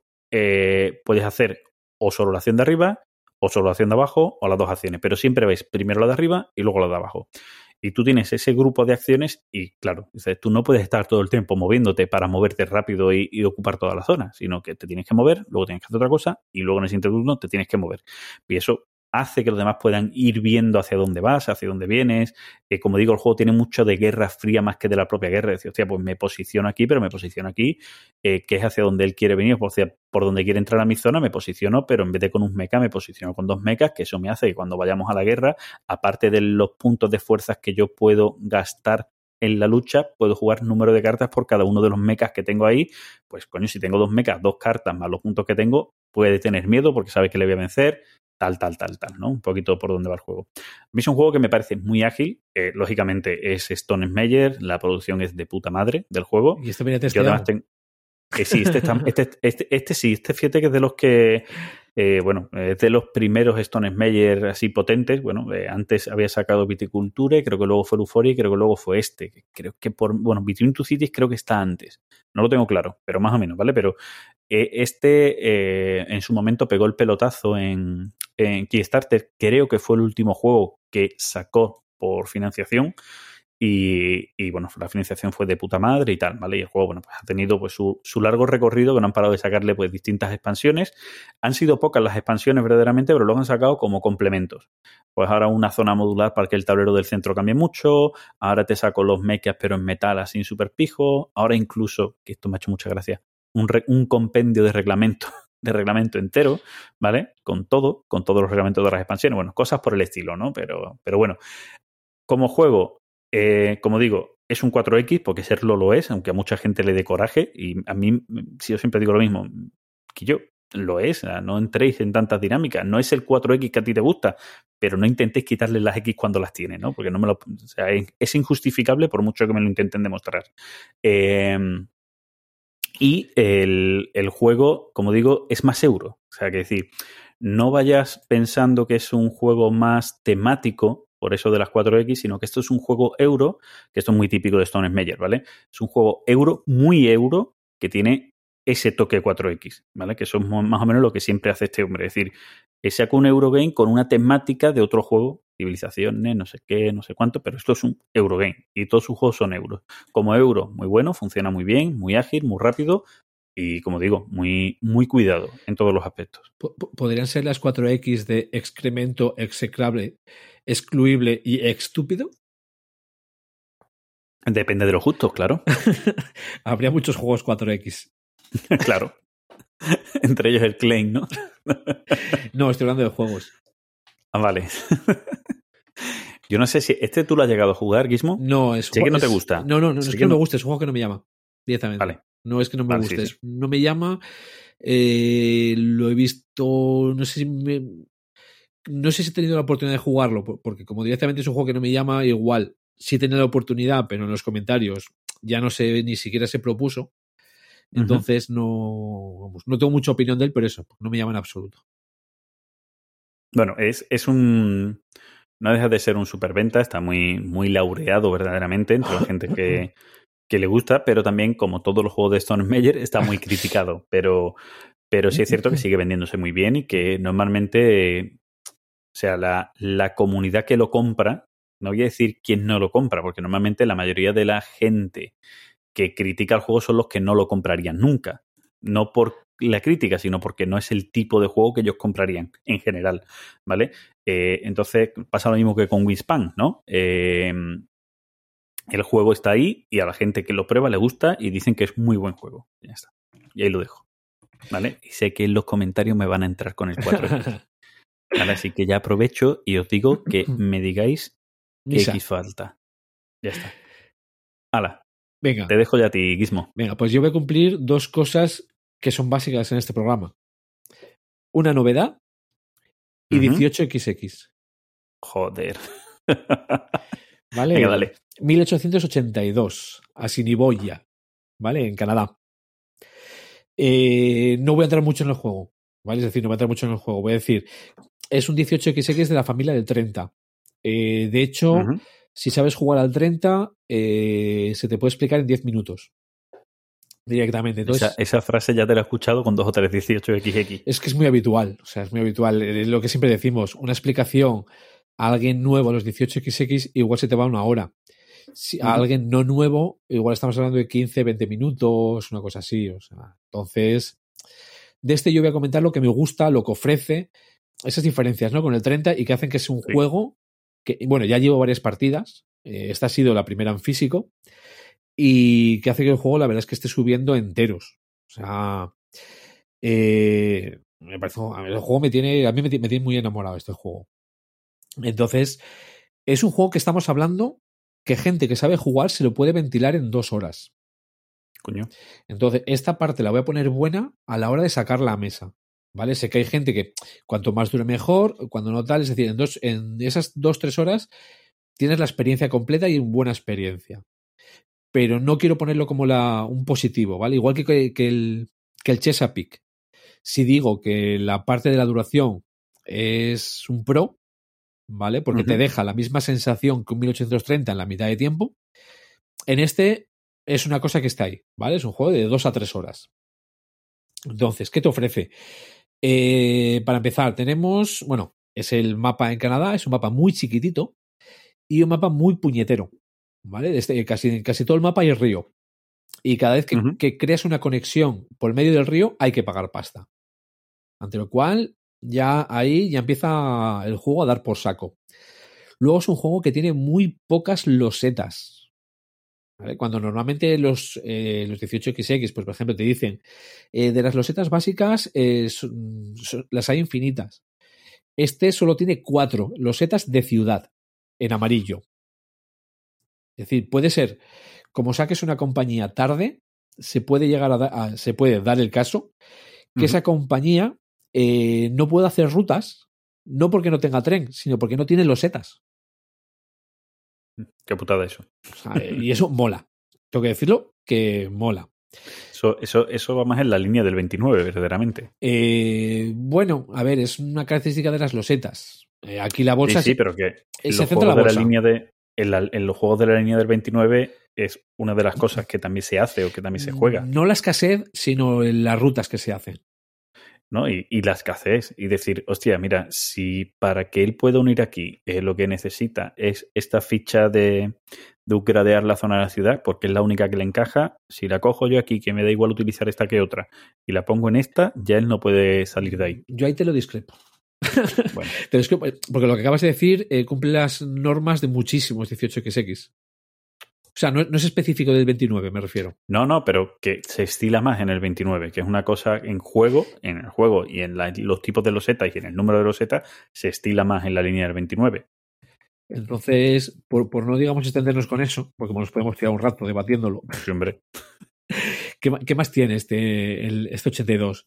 Eh, las compañías privadas, ¿vale? Las compañías pri- privadas se salen bastante de lo estándar de, de la familia del 30. Son muy locas, ¿vale? Son muy, son muy locas, eh, no las veo para nada desbalanceadas ni nada, pero Desequilibradas. cier- desbazan- desba- desbanzaleadas. Lo siento, Juan. O sea, tengo. Hasta que tú me digas que, que ya te cansa el tema, ahí, ahí lo tengo guardado. Eh, es decir, ahí son seis, si mal no recuerdo, y pues que, que te- las compañías te hacen desde, bueno, una con certificado de director, pero otra que te permite cambiar eh, una, una estación. Hay una, una de las compañías privadas, que es muy Mm. curioso, que, que es la, eh, la que permite que una de las compañías mayores con las que se juega salga. Si no se ejecuta la habilidad de esa privada, esa compañía no va a jugar en toda la partida. ¿Vale? Entonces, bueno, tiene unas, tiene unas privadas, digamos, muy locas, es la subasta estándar, pero que me gustan las habilidades que hacen. Luego dije lo de las, la escasez de los setas, el límite de certificados. El límite de certificados es muy pequeño. ¿vale? No es lo normal en, en estos juegos, o es tener más opciones. ¿Cuánto, ¿Cuántas son? ¿Cuánto Es el número? Bueno, depende del número de jugadores. Sí, pero más o menos. Eh, a cuatro jugadores, que si mal no recuerdo es. No, 11. Es que ahora mismo me acabas, me acabas- de pillar con los números. Vale, vale, esa nada. Es Vale, que, por pero- ejemplo, el, el- el- creo que el 30 también son con cuatro jugadores, creo que también son 12. En el Chesa creo que también están en torno a los 12. Es decir, que no sé, que tiene que ser menos, ¿no? Que a lo mejor aquí es 10, 11, una menos, dos menos. sí, o sea, es, menos. Es, es menos. De hecho, mira, si, no sé si se oye, pero estoy abriendo, estoy abriendo la caja Abriendo del la caja. 82. Vale, bueno, bien. Que, que lo, te- lo tenía aquí en la, en la bolsa de, de la semana De pasada. llevarlo a jugar. Ujú. Vale, entonces, a ver, abrimos donde tenemos aquí los límites. Dímelo en algún sitio cerquita, por favor, que no tengo ganas de. Ah, mierda, no quiero perder tiempo. Venga, yo, yo Aquí mientras está. tanto, pues Para cuatro jugadores es 11. 11, ¿ves? Ya, baja uno, que aunque parezca una tontería, es. Mm, Creo que, es, creo que nosotros es más. ¿eh? En el Chesa me suena 13. El el límite el límite a cuatro jugadores. Pero bueno, es poco certificado. El dinero creo que es algo menos, porque al menos yo la sensación que me ha dado es que es muy difícil en la primera ronda que financies una compañía tú solo. ¿Vale? De todos los que he jugado, es quizá en el que más he visto compartir en la primera ronda para sacar compañías. Eh, otra cosa que tiene que me gusta es, eh, bueno, son dos cositas más, ¿vale? Lo que, lo que me queda por comentar. Es que las compañías no solo tienen sus estaciones, sino que vienen con un token de estación neutral. Ese token de estación neutral, en la, cuando la compañía opera y tiene la, la opción de poner una estación, lo puede colocar. Es gratuito. Y es eh, un token para no bloquear, ¿vale? Es decir, para que no te bloqueen. Es decir, yo necesito pasar por este sitio, pero o no tengo el dinero o no quiero gastar una de mis estaciones en este sitio, pues pongo la neutral. ¿Vale? Esa parte está muy bien. Y va relacionado con lo otro que iba a comentar, que es que dentro de las siete compañías que, que vienen en el juego, una de ellas solo utiliza estaciones neutrales. Es decir, esa compañía no tiene estaciones propias. Entonces, por un lado, le doy a las compañías una estación neutral para que eviten bloqueos, pero a la vez doy una compañía la habilidad de utilizar esas estaciones como si fuesen propias. ¿Vale? Compensándotelo. Entonces ahí se hace ese juego, digamos, que está muy, está muy bien, muy entretenido, muy divertida esa parte. He visto partidas en las que esta compañía eh, no sale a jugar. Si la gente no pone estaciones neutrales, pues no aprovecha el tema de las neutrales y esta compañía pues no le interesa salir a jugar. Es decir, ya de siete, de siete compañías, ya estamos jugando con seis. Y luego tenemos la otra, que eh, solo puedes salir a jugar si se ejecuta eh, la habilidad de la compañía privada Saskatchewan, bueno, Saskatchewan, como se diga, la Saska, ¿vale? que lo que te hace es te da un certificado, eh, una acción de esa compañía, pero eh, es la única forma que esa compañía entra en juego. Entonces, se puede dar el caso que, o por despisto por lo que sea, o por las circunstancias, de las siete compañías solo jueguen cinco. Y es decir, todo esto es lo, lo diferente. Lo juegas en dos, tres horas. eh, tiene toda esa maldad, el tema del coste, el que encima el juego ya te ahoga por esa escasez de losetas, eh, por, eso, por esos límites ¿no? Eh, tan pequeños. Y luego, si la gente, pues encima va haciendo el mal, pues ya. Ya digo, es un juego que me ha subido muchísimo en el top. O sea, no me llega a la altura del 17 o del 62, ¿vale? Que son mis, son Sí, mis bueno, favoritos. Son tus top. ¿vale? Pero bueno, y esa duración lo que también consigue es que pueda haber mesa mucho más a menudo. Entonces, y bueno, la producción, muy buena, ¿vale? Eh, All Ujú. Aboard, la verdad que la, la producción que está haciendo es muy buena. Y el priori- pri- priori- pri- Priority. Deal, ¿vale? Sí. Es un castor, Que mola mogollón. O sea, en el Chesapeake Por- porque, era un cangrejo. Porque tiene, algo, porque tiene algo que ver, ¿no? Supongo, con el tema, ¿no? Sí, con la zona. Ay, perdón, es que se me olvidaba una cosa. Se me claro, olvidaba una la cosa. temática, El- la rebelión. la rebelión. La ¿Qué re- significa eso? Eh, llega un momento de la partida, ¿vale? Sucedió en la época, históricamente eh, está bien, no sé, digamos, el tema no puedo indagar en ello, ¿vale? Pero eh, al principio de la partida, a nivel mecánico, al principio Sí, de la ¿Dónde está partida, ambientado? En Assiniboia, es una región de Canadá, Eso, Canadá, vale. ¿vale? Eso sí lo dije al principio. Dijiste así ni boya, creo, nada más, Ah, ¿no? no, llega- Canadá, no. yo... Pues es, Yo- es en Canadá. Sí, sí, que yo no te he escuchado a lo mejor. Que, No, igual no lo dije, ¿eh? igual no lo dije Yo pienso que sí. pues hubo una, rebel- una rebelión de los, de, de los indígenas, ¿vale? El juego te lo refleja. Al principio de la partida eh, se selecciona al azar un tren, entre un tren 3, 4, 5 y 6, cuándo va a suceder la, la rebelión. En el momento Mm. que se llega a esa fase, los indígenas se, se calientan y arrasan con toda esa zona. Es decir, dentro del mapa, la parte de arriba a la izquierda tiene unas marquitas moradas para indicarte la, la rebelión. Vale, que, que es una zona específica que siempre está ahí, ¿no? Eso es. Sí, sí. la- es una zona específica que siempre está ahí, que hasta que llegue la rebelión tiene que ser muy golosa, porque si no, no tendría sentido. pues, hombre, cada vez que colocas una loseta en, una de esas casillas, te- la compañía se lleva 20 de pasta. Ya porque sí. Bien. Y es una, es una zona que está muy bien. Lo que hace la rebelión cuando llega es que arrasan con todas las losetas amarillas que hay en esa zona. Ah, Vale, si son mejores, si están mejoradas, Ya no. no pueden. Eso es. Vale, vale, O sea, ya se entiende que la infraestructura que había en esa zona, pues hombre, ya no les daba para llegar, ¿vale? O no podían con ella. Pero todas las losetas amarillas eh, arrasan con ellas. Se van, vuelven a la reserva, es decir, Sí, puedes, no desaparición del juego, al fin y al cabo. pero te puedes encontrar con que tu compañía estaba haciendo unas rutas eh, perfectas, preciosas, y de golpe por razo no tienes nada. Eso sí, lo sabes de mano, ¿vale? O sea, no te va a pillar por sorpresa. Sabes de mano eh, la zona donde va a pasar y en el momento en el que va a pasar. Eh. Exacto. Otra cosa es que ese momento te coja en bragas por lo típico, ¿no? Que el juego se esté tortugueando y en una ronda se vaya para arriba, ¿no? Exacto, además, digamos, trenes no hay muchos, o sea, mm, solo puedo decir que es súper recomendable este juego. o sea, si no se nota que me tiene enamorado, no. Creo que le he dado un 9 directamente a la BGG. Vale, no pasa nada. Yo ya en otro momento lo pruebo yo, hablo yo de él del juego y ya la gente se entera de que es bueno, ¿vale? Sí, lo- ya, no, pero tiene que ser fuera del podcast. Bueno, bueno, o en el podcast, que también, ¿eh? Que también funciona. Pero bueno, vale. Ese ha sido el primero. Vale, pues tiro yo con el mío, que sí es novedad.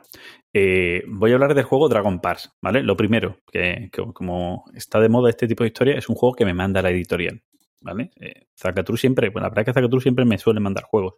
Eh, ahora que tengo canal y antes cuando no tenía canal también, ¿no? Ellos, eh, yo creo que nosotros como Cubo Magazine iniciamos, fuimos los primeros que, que los cogimos como patrocinadores, sobre todo cuando eran tienda y tal, y que lo apoyamos en su momento y desde entonces para acá siempre me han ido mandando juegos, incluso llamándome diciendo, oye, mira, que es que está el tío, el mensajero en tu casa y no, y no estás. Es que he cambiado de dirección. Ah, pues dímelo para cambiarte aquí la dirección en tu ficha. Vale, vale, tal. Este tipo de historia, ¿vale? Eh, bueno, pues ese juego me lo mandaron y la verdad es que me hizo mucha ilusión porque a mí el juego en el que se basa, que es el Draftosaurus, bueno, Ajá. que se basa, no, miento, vuelvo hacia atrás. Eh, Dragon Parks utiliza una misma mecánica de draft que Draftosaurus y lo han querido sacar como si fuera una línea de juegos. Que es cierto que tiene una esa, esa parte, esa, ese nexo del draft y que sean juegos muy rápido de unión, ¿vale? La editorial madre es Ankama y, y el juego en este caso está diseñado por Nicolás Sato, que yo no lo conozco mucho. Tiene otros juegos pu- publicados, pero no, la verdad es que no me suena No. ninguno de ellos. No sé si a ti te suena alguno de ellos, Gizmo. Mm, el, el nombre. mm, No te suena, que no. No, yo creo que no. Bueno, los juegos que tiene son el juego Tiki, que salió en 2018 y es precioso, ¿vale? Que de ese sí quiero escarbar más para saber más del juego, pero es precioso. El juego, bueno, todos son preciosos, todos tienen esta estética francesa, eh, que la verdad que siempre se le ocurra mucho en cuanto a diseño gráfico y tal, ilustración y eso, ¿no? El juego Luteke, que es de 2015, y el juego Kenjin, que también es de 2015, que este tiene una pequeña expansión promo, ¿vale? Bueno, esos son los juegos que tiene sacado y este Dragon Park. Dragon Parks, juego, como digo, eh, draft, base, base inicial draft, ¿vale? Pero el juego, el draft que vamos a hacer son con unas cartas transparentes que van a posicionar distintos tipos de dragones o huevos o, o, mm, corderos o ovejitas eh, que están en unos círculos que van a coincidir con unas cartas que tenemos de isla donde nosotros vamos a colocarla encima, tapando lo que ya haya en esos huecos de nuestras islas. ¿Vale? En el draft, cuando te haces el draft, eh, tú vas a seleccionar de las cartas que tienes una para colocar una de tus islas, pero no puedes probarla en tus islas. O sea, tienes que tener algo de visión espacial para verlo, ¿vale? Y eh, pasar el resto. Y el juego va a tener una, unas puntuaciones que eh, van a ir de distintas formas, ¿vale? En cada ronda, se hacen tres rondas en total en juego, en cada ronda hay un, un dragón de moda. Eh, y luego hay unas mayorías que siempre son iguales, ¿vale? Eh, ciertos dragones dan unos puntos, eh, o cierto dragón da como un dragón más, y el número distinto de dragones que tengas entre todas tus islas también dan unos puntos, y luego tienes que alimentar a tus dragones con esto que decía de los de las ovejitas que hay, ¿vale? Tienes que tener una oveja por cada dragón para, para alimentarlos. Si no, pues pierdes. ¿Qué ¿Cómo? es lo que se gana aquí? Es decir, Bueno, co- ¿cómo alimentar a tu dragón? sí, Nueva película. Exacto.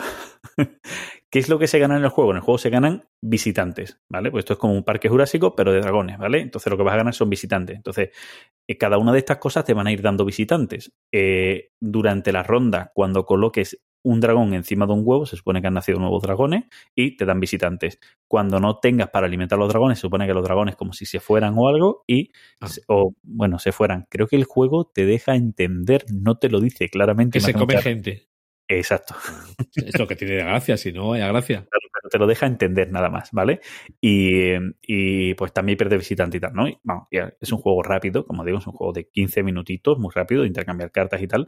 Pero a mí este juego, al igual que me pasa con el, con el Draftosauro, son súper curiosos, tío, porque eh, te da, te da un, un buen sabor de, de tu puta gestión de las cartas que te llegan. Que, tú puedes tener una ronda donde necesites alimento y no te llegue ninguna carta de alimento, ¿no? Que esa parte de azar la tiene, ¿no? Como muchos juegos de la- pero es muy divertido, o sea, es muy divertido para el momentito que es y tal, es muy divertido y por el precio que tiene el juego, son juegos resultones, en este caso creo que llega nada más que hasta cinco jugadores, eh, el Draftosaurus creo recordar que era hasta seis y creo que con las expansiones creo que llega hasta siete, no, no, no te lo voy a decir muy claro, bueno, no lo tengo muy claro, la Este, verdad. este llega hasta 5, pero voy a dejar de mirar la BGG porque para que no me coma ancho de banda.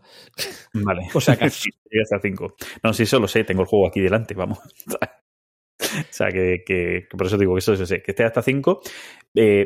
Pero son juegos de los que gusta jugarlo al máximo número de gente, porque como se juega todos a la vez, ¿vale? Pues son juegos que son muy ágiles, muy rápidos, dando igual que seas pocos o muchos. Si son muchos, pues mola más porque el draft de carta tiene más movimiento. Como siempre digo, no te van a llegar las cartas de que tú sortaste al inicio de nuevo a ti, ¿no? Y está muy guay. Ya te digo, juegocito rápido, eh, chulo, bonito, bien producido y solo, te, solo le voy a poner un inconveniente. Las cartas estas que son transparentes de plastiquete, ¿vale? Sí. Eh, bueno, dos inconvenientes. Uno es que ese plastiquito se quedan pegadas entre ellas y su puta madre para separarlas y barajarlas, ¿vale? Se quedan muy pegadas, tienen como, cogen mucha electricidad estática. Y luego, tío, no encuentro fundas para enfundar estas cartas transparentes, Gizmo. ¿Miraste la BGG? No, no he mirado la BGG, pero Mira, es que la gente La gente no quiere fundar unas cartas que son de plástico. Uh, aquí hay, mucho. Me, me, lo acabo de meter en mis wishlist, ¿eh? O sea. sí, es un juego de estos rápidos que está bien, vamos. Yo no sé, tú, si probaste el Drastosaurus, tiene la misma, la misma línea. Este de inicio creo que tiene un punto más de simplicidad a la hora de tener que explicar menos, porque es cierto que en el Drastosaurus la gente se lía un poco con las distintas zonas, ¿no? De cómo se puntúa cada una de las zonas, porque en cada, en cada parque pues tienes como seis zonas de puntuación, algunas de ellas tienen relevancia con otras cosas que te pasan en tu parque y aparte tienes la zona esta del río donde es un punto por cada dinosaurio. Es como al final tienes como siete zonas de puntuación. Aquí no, aquí es como siempre se puntúa lo mismo, lo único que cambia cada ronda es un tipo de dragón que es el que está de moda, ¿no? Y es como más fácil de, de verlo rápido. No, no está, no está ¿eh? en la geek list de, de las fundas de cartas. Oh my cojones, es que nadie va a fundar estas cartas, que es una puta coña. Oye, hay gente que funda el Tichu. Pues sí, pero, pero eh, son cartas normales. Pero tú, ¿para qué le vas a poner plástico por encima a una carta de plástico mismo? Oh, hay gente para todo, ¿eh? que hay gente muy loca. Hay, ¿sabes? Hay gente que, que eh, plastifica tableros, ¿no? De estos tipos tableros de, de Alea, ¿no? Que los plastifica. Ah, pensé que ibas a decir de los Roland Wright. Pues, tam, también. Mi cuñada. Capaz, sí, eso sí, para no gastar la, la hojita y pintar encima y tal. Sí, mi cuñada. Sí, sí, sí. no, tengo que, tengo que probar este, uno de estos. O el Draftosaurus o este tengo que probarlo. O sea, no me lo. No me lo... ¿Qué tal van a dos? ¿Qué tal va este, iría de esta dos? Mal, mal, mal, mal, mal. Vale. Juegos detrás de este así tan chiquitito a dos. Este todavía puede ir algo mejor que, que el Drastosaurus. El Drastosaurus 2 no. Más creo que de base el Drastosaurus 2 no se podía. Con una de las expansiones, creo que sí, ¿vale? Eh, creo. Me, me, esperaré a que crezca un poco el peque. Claro, pero Draftosaurus, que también es de 2 a 5, como digo, pero con creo que es con la, con la expansión donde llega más. Eh, eh, yo creo que al peque le gustará más de base El por Dragones. el tema del dinosaurio. Sí, eso, perdón. Vamos de los dinosaurios. Sí, sí, le gusta Jurassic World, o sea que. Digo por el tema del dinosaurio porque las minis son muy chulas. No, no, si, si ahora está con las del McDonald's. Vale, pues te digo, la, los, mipelsaurios son muy chulos, muy, muy chulos. Pues lo que sé, bueno, me esperaré a que entre un poco más por los juegos. Pues, Yo, mientras tanto, he estado haciendo deberes, ¿eh? uh -huh. eh los límites de certificados para 4 ¿Sí? en el Chesapeake, en el 30 y en el 82. En el Chesapeake y en el 30 son 16 certificados para 4. Vale, vale, vale. Y en el 82, 11. Uh -huh. Sí, sí, ahí está el cambio. O sea, eso, ya digo que ahí andas, andas tal. Sobre el Dragon Park, sí, ese, lo tengo ganas de probarlo. ¿eh? Ya digo que me lo he metido en la wishlist. Uh -huh. O sea que. ¿Me voy yo con el siguiente? Dale, dale, sí. Eh, venga, me voy a dejar la, la, otra novedad, me la voy a dejar para después. Ok. Vale, voy a hablar ahora de un Wargame. Oh. Eh, Revolution Road.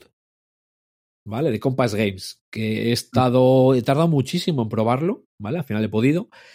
Eh, el, Revolution, el Revolution Road trae dos. Son dos juegos en uno. ¿Vale? Por un lado te trae eh, From Boston to Concord, que uh -huh. es la, la, carrera a caballo de Paul Revere avisando que vienen los casacarrojas. Uh -huh. Y por otro lado, eh, no es por otro lado el tablero, ¿vale? Porque el tablero es de papel, eh, es eh, la batalla de Bunker Hill. Oye, pero que el tablero de papel puede venir impreso también por las dos caras, ¿eh? No, hombre, que queda fatal. Bueno, tú lo vas a tapar una cara, por lo tanto no se va a transparentar. Lo vas a pero los dobleces y tal no queda, no queda igual. De, de todas maneras, te vienen con dos, dos tableros, ¿eh? Uh -huh. Vale. La parte de Bunker Hill eh, no la he jugado, ¿vale? Yo me he comprado este juego por la From Boston to Concord, ¿vale? La carrera de Paul Revere. Eh, lo jugué con Remy, le tenía bastantes ganas y lo voy a poner en el hilo de venta. Anda. Empezamos así, ¿vale? Diciéndolo. A ver, es un juego que no es largo. Estamos hablando dos, tres horas, te lo puedes ventilar. ¿Vale? Adelanto. El siguiente juego del que voy a hablar no son dos, tres horas. Porque como el 82 dije dos, tres horas y en este digo dos, tres horas, el siguiente no, no son dos, tres horas. Ah, tampoco sería algo raro en ti. pues vale. Más o menos la, la, duración de los juegos medios que tú tienes. Es, eh, es decir, es un wargame jugable en una sesión. Eh, ¿Nos lo pasamos bien jugando? Sí, a ver, nos entretuvimos. ¿Vale? Es, es un gato y ratón, es una pelea del gato y el ratón, en el que el jugador que juega con el inglés eh, la partida va a durar 12 turnos. Bueno, hay algunas condiciones de victoria automática, pero bueno, va a durar 12 turnos. En esos 12 turnos eh, tiene, tiene, que llegar a Concord. Eso quiere decir que tiene que atravesar todo el mapa en horizontal. Eh, por el camino, bueno, el patriota pues tiene que evitar que lo consiga, ¿vale? Si no llega en el turno 12, pues es victoria automática de, del patriota. Eh, por el camino, pues se tiene que ir eh, buscando los alijos de armas que tenían los patriotas guardados, ¿vale? Son las fichitas que hay en el tablero. Eh, va controlando los puntos de reunión que tienen los patriotas para que no saquen tropas. pero aún así tiene que llegar. luego, en el turno 8 aparece Fox, ¿vale? Que fue un bueno, general importante, que viene con cañón y con mucha tropa y tiene que llegar hasta Lexington en, muy pocos turnos, es decir, tiene que ir corriendo. Es un poco la, definición de lo que tiene que hacer el patriota. Eh, perdón, el, inglés.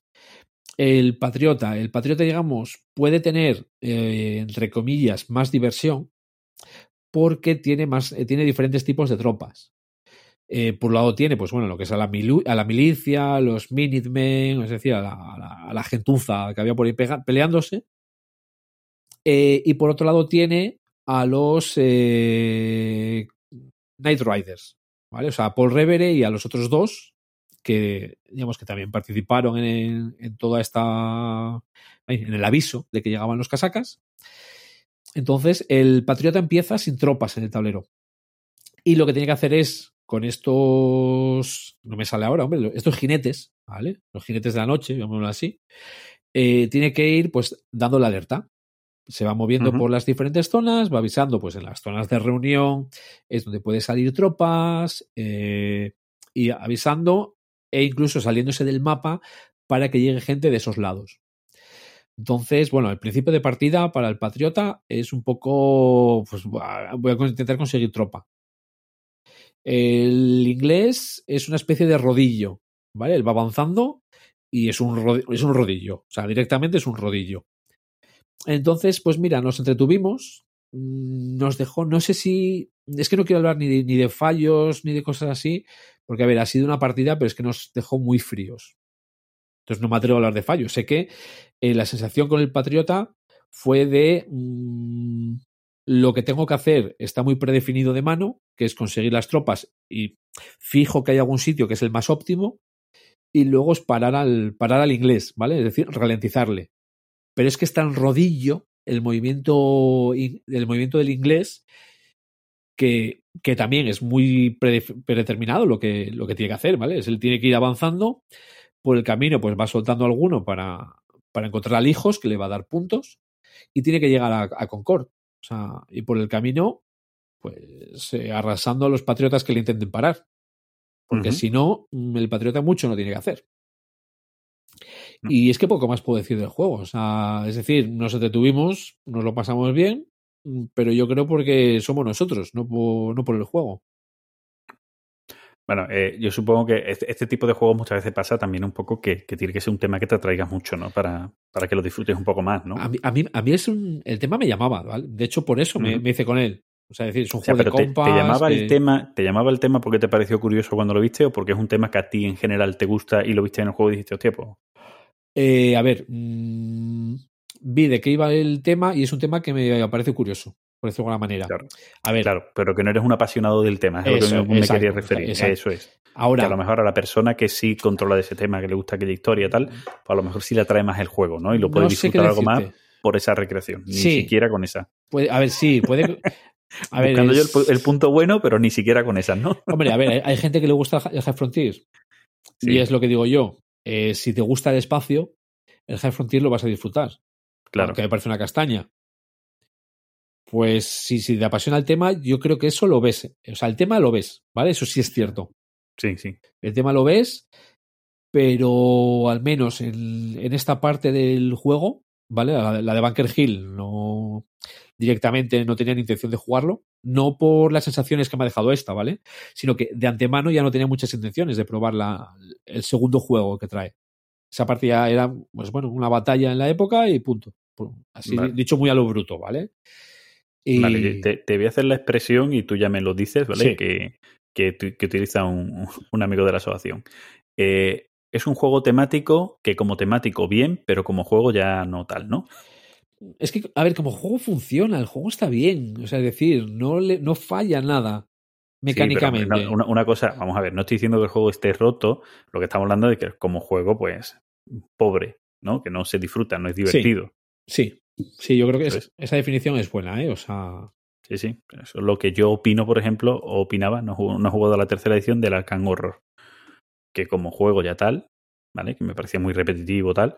Como temático, pues menos, pues vale, al que le gusta el tema, vale, pero como juego, flojito, ¿vale? Yo los últimos turnos de la partida, pues era un poco en plan de mmm, voy a poner mentalidad euro para sacar uh -huh. algún punto porque no veo otra cosa que pueda hacer. Ya. O sea, es decir, eh, por mucha tropa que junte, eh, si el inglés iba, iba, en bloque también, mm, me pasaba por encima. Uh -huh. Entonces, bueno. Y así es como promociono yo los juegos que pongo en el hilo de venta. bueno, yo, yo, te lo he intentado vender mejor que tú, pero, pero ni con eso. Bueno, total, como no me van a escuchar, tampoco pasa nada. Bueno, tiro, tiro yo de mi último, ¿vale? Que, que decía antes que es un juego clásico. Es más, voy a ser un poco cabrón, es un juego clásico que no vais a poder encontrar, excepto que sea de segunda mano y rebuscando.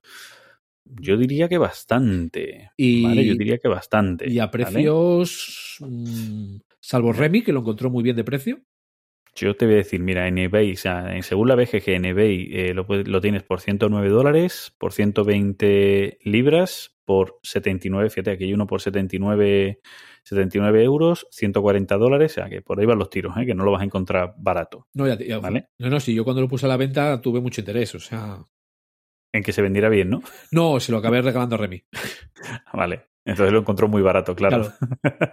Eh, de todas maneras, de todas maneras, también te digo que creo creo que estaba hablando de una reedición.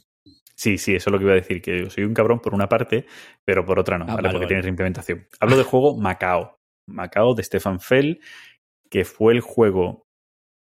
Estoy viendo el juego número 13 de la serie Alea, ¿vale? De este momento en el que la serie Alea era la serie Stefan Fell. Porque, sí. Porque, porque hay unos cuantos de números que son Alea Stefan Fell, ¿vale?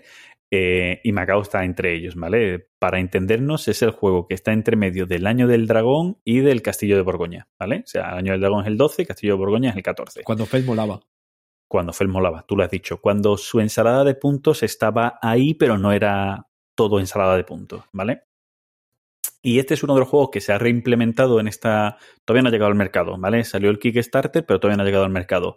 En este Kickstarter que ha hecho Queen Game con la reimplementación de los juegos de Stefan Fell, pero eh, con nombres de ciudades, ¿vale? Y en este caso es Amsterdam, el juego que, que reimplementa este, este sistema. Además, muy calcado. ¿Vale? Que, tú ves las imágenes y es un calco. Si es cierto que Amsterdam trae, o quien lo comprará en Kickstarter, no sé luego quien lo compra en retail, trae como una mini expansión que no venía en Macao, ¿vale? Que es un añadido, pero el resto es lo mismo, o sea, los barcos, etcétera, etcétera, es lo mismo, ¿vale?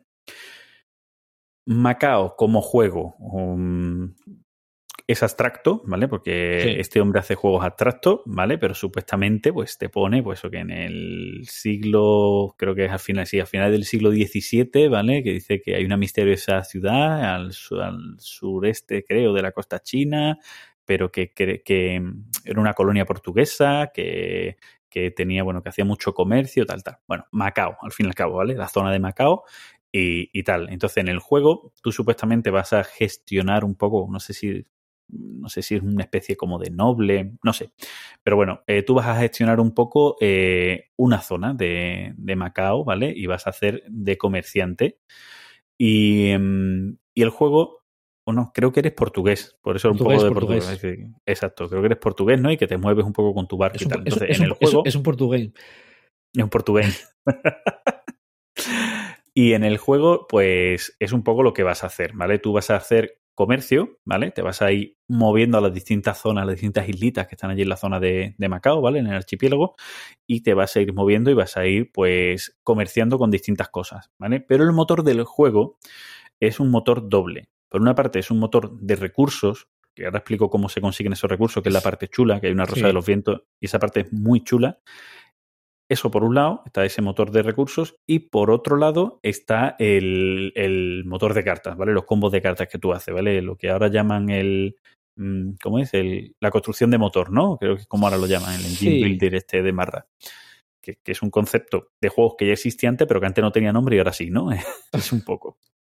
El, y como digo, lo de la rosa de los vientos es una cosa que está muy guay, porque en el juego se van a lanzar cinco dados de colores, que son los cinco tipos de recursos que hay, ¿vale? Cada uno tiene un nombre, son supuestamente algo, Sí. pero vuelvo a decir lo mismo. Son cubos de colores, sí. cubos de colores, ¿vale? Cada dado tiene un color y va a representar a cubos de colores. Y ahora tú vas a elegir, va- se van a lanzar los dados, ¿vale? La persona, el jugador inicial, lanza los dados y cada jugador va a elegir, no hay, no, no te quitan el dado, o sea, tú puedes elegir el dado que quieras, ¿vale?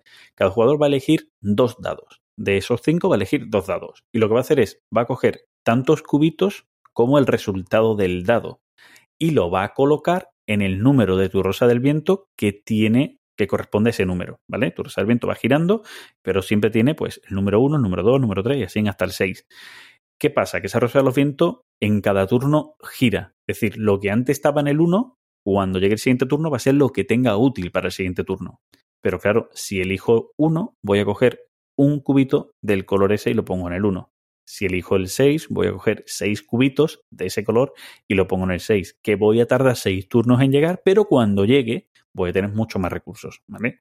Entonces, tú tienes siempre esa decisión de coger pocos recursos de manera inmediata, cortoplacista, eh, o irme a, a un recorrido largo de tener muchos recursos en, en rondas posteriores, porque he cogido, pues cogí el 6, luego cogí el 5, que se han unido los que antes eran del 6, luego cada- y llegas a una ronda en la que tienes muchos recursos. Tienes que jugar un poco con eso. Y con esos recursos vas a ir construyendo cartas, ¿vale? Cartas que además vas a coger en juego, las cartas te las vas a quedar, las cartas las tienes que construir, porque además te penaliza las cartas que no construyes, que te quedas en manos y tal. Y como juego, pues tienes eso por un lado, ¿vale? Por otro lado, en tu turno, también con pagos de cubitos, historia, vas a ir moviendo tus barcos a las distintas zonas de la isla, que hay una serie de productos, que esos productos pues también los puedes combinar, vas a hacer mayorías con esos productos, ¿vale? Eh, esos productos, luego hay un lateral del tablero que tiene como una zona que también te pide una serie de productos, una serie de cosas Los que los tú tienes que pagar, Los que también haces una mayoría. Lo- ¿Qué has dicho, Guismo? Los distritos. los distritos, no, no, no me sabía el nombre. Pues los distritos, donde tú también vas a hacer una, una mayoría, esos distritos lo mismo, también te piden una combinación de cubos de colores, ¿vale? Que tú tienes que poner, ¿vale? Y bueno, pues ahí vas a hacer una serie de mayorías muy curiosas, porque a ti lo que te conviene es intentar quedarte con distritos que estén unidos para hacer la mayoría, porque ahí se va a contar el que tenga el número más grande de distritos que estén unidos, tal, ¿vale? Pues todas las formas que tiene el juego de puntuar. Y el juego es muy chulo. El sistema de cartas, la gestión de la parte de cartas, son cartas que están muy guay, que los, los combos que tú puedes hacer con las cartas están muy chulos, ¿vale? Te ayudan bastante si sabes elegir bien. Y luego pues, tienes una cosa típica de Stefan Feld, que es eh, la importancia del orden de turno. ¿vale? Sí. Una de las acciones que tú también tienes es incrementar tu track del orden de turno para estar el primero. Y son cosas muy fundamentales en los juegos de este hombre, la verdad. ¿Vale? Y el juego es un juego además que escala muy bien. Está muy medido. Yo creo que esto Stefan Feld siempre lo ha hecho de puta madre. Eh, está muy medido el cuántas cartas tienes que utilizar, cuántas cosas van a salir, dependiendo del número de jugadores. Se hace muy rápido, el setup y todo se hace muy rápido para, para que el juego sea ágil en ese aspecto. Yo es un juego que me gustaba mucho. Lo que pasa Ujú. que, bueno, no, no salía a mesa y al final de cuentas, pues bueno, lo tiene Remy, es casi que, o sea, Sí, que lo, lo tienes a mano para jugarlo. Sí. En su día, mira, me habían- le, le habían criticado el hecho de que la estrategia era coger los dados altos. Pero Bueno, la, no. la estra- la estrategia tampoco es real que sea esa. O sea, Claro. yo- la, estrate- la estrategia de la compensación es más que coger el dado inmediato, es por lo menos coger un 2, un 3 y luego a lo mejor un 6. Pero, pero siempre jugando con, como coges dos dados, coger uno cercano y uno lejano.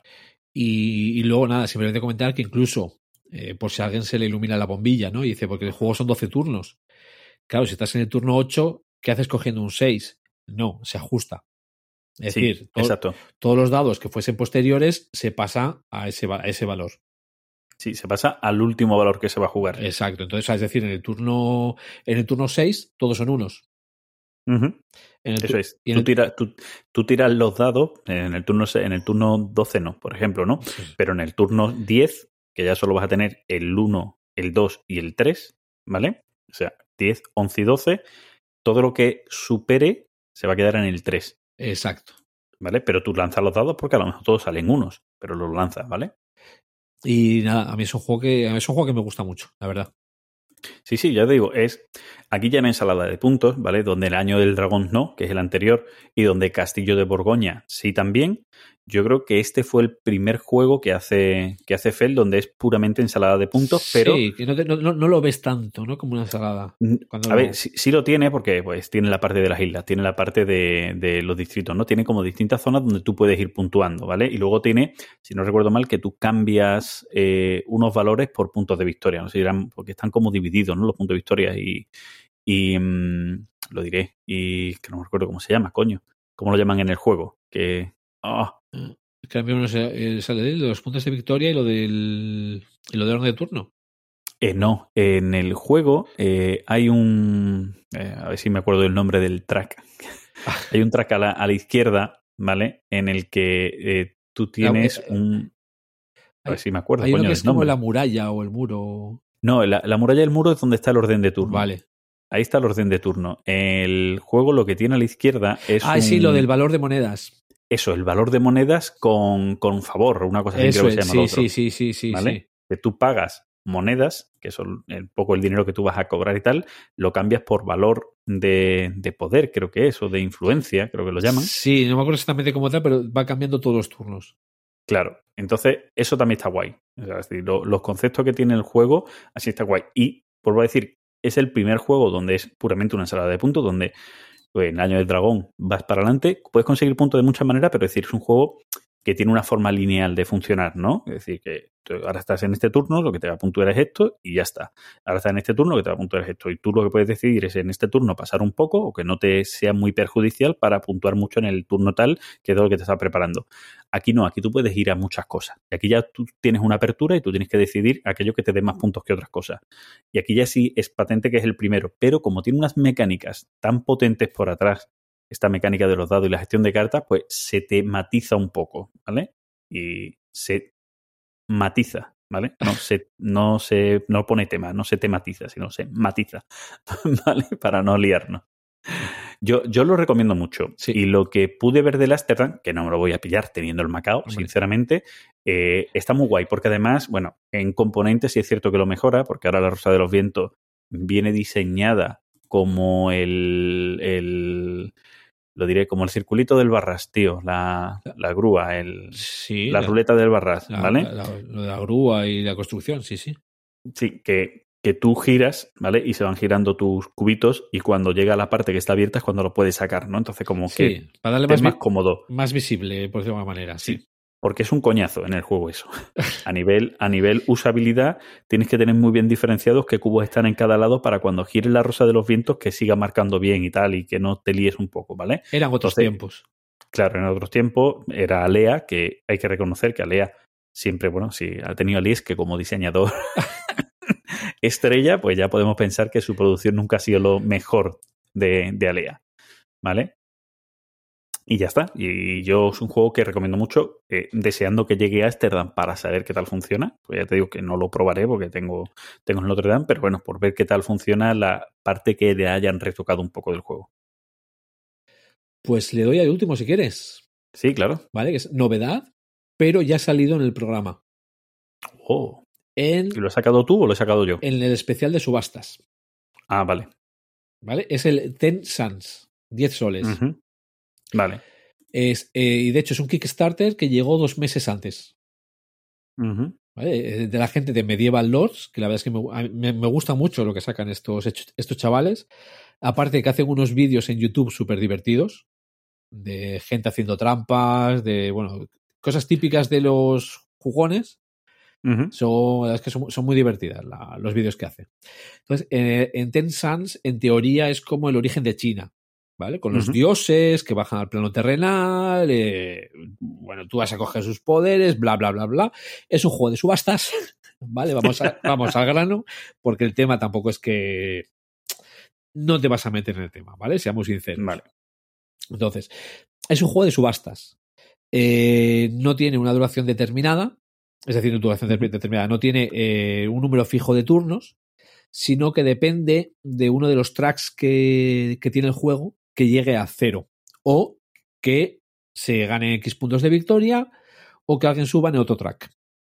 Entonces, o sea, Entonces, es decir, no, no, va a durar cinco turnos, sino que pueden ser seis, pueden ser ocho, o sea, tampoco van a ser muchos. No es, es, un juego que no debería de pasar de la hora normalmente.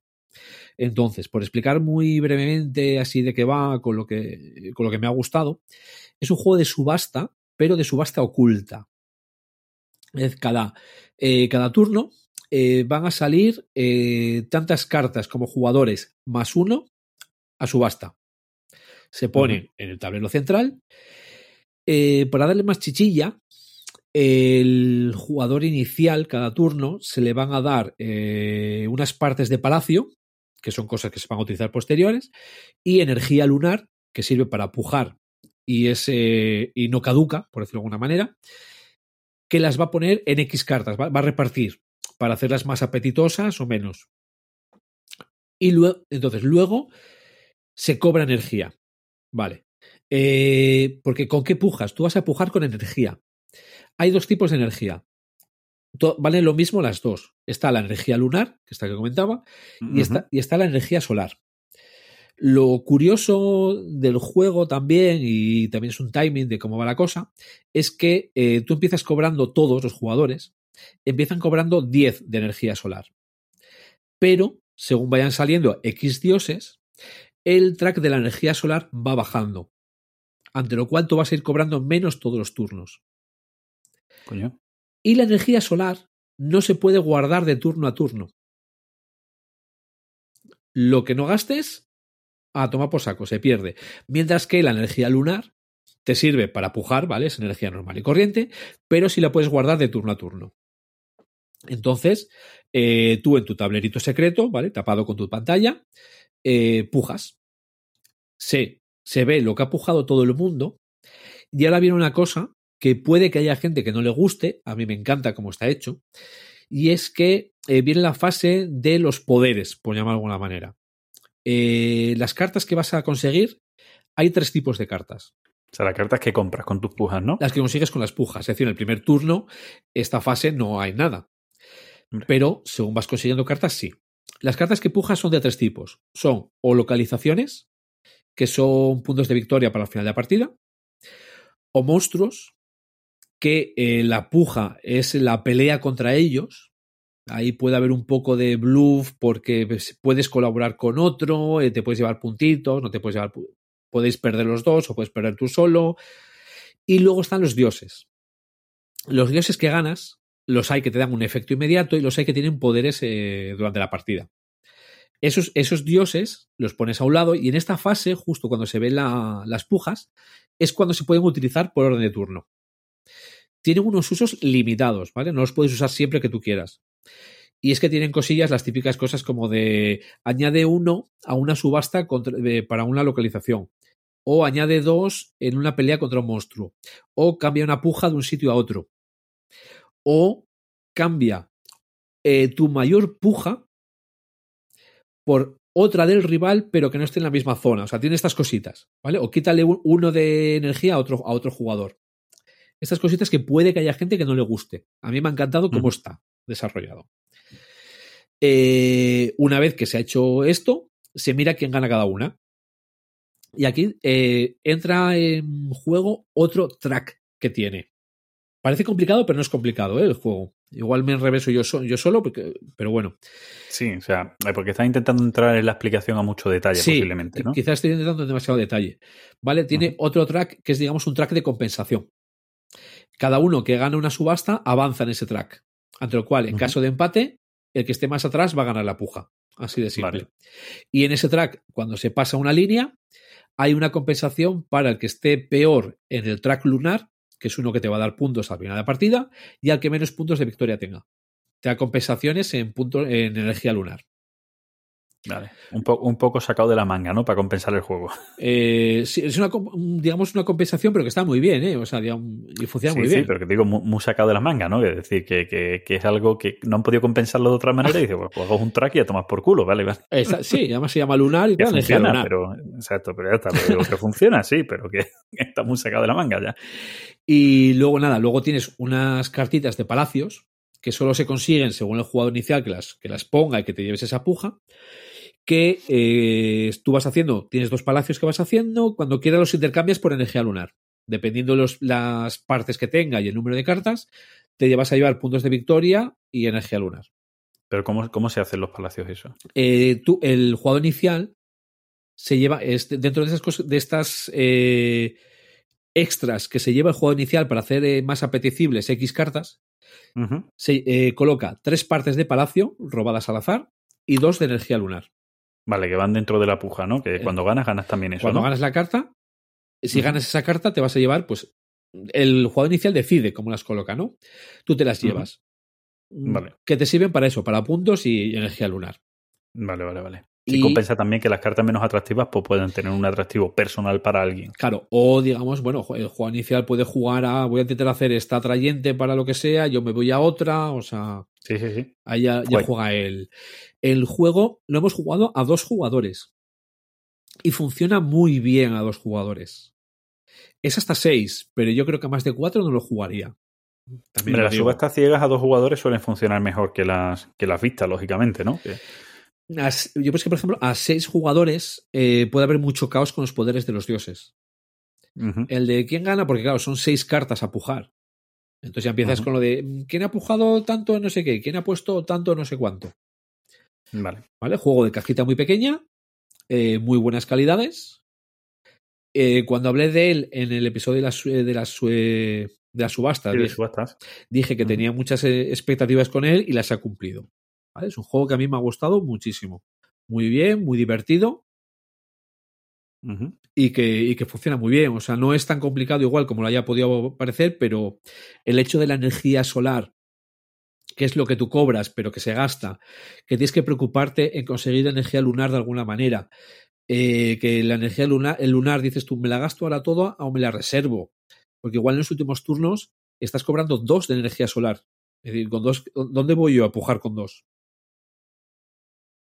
Entonces, eh, tienes ahí el tema de los dioses, lo de los poderes, eh, cuál te interesa más, cuál menos los, el tema de usarlos que se gastan, porque ya digo que no son ilimitados, es decir, el de, el de añade dos a la puja contra un, mos- contra un monstruo, pues eh, tiene tres usos, que los vas girando. Y al final de la partida, bueno, al final de la partida son puntos de victoria. Te vas a llevar puntos de victoria los que hayas ganado.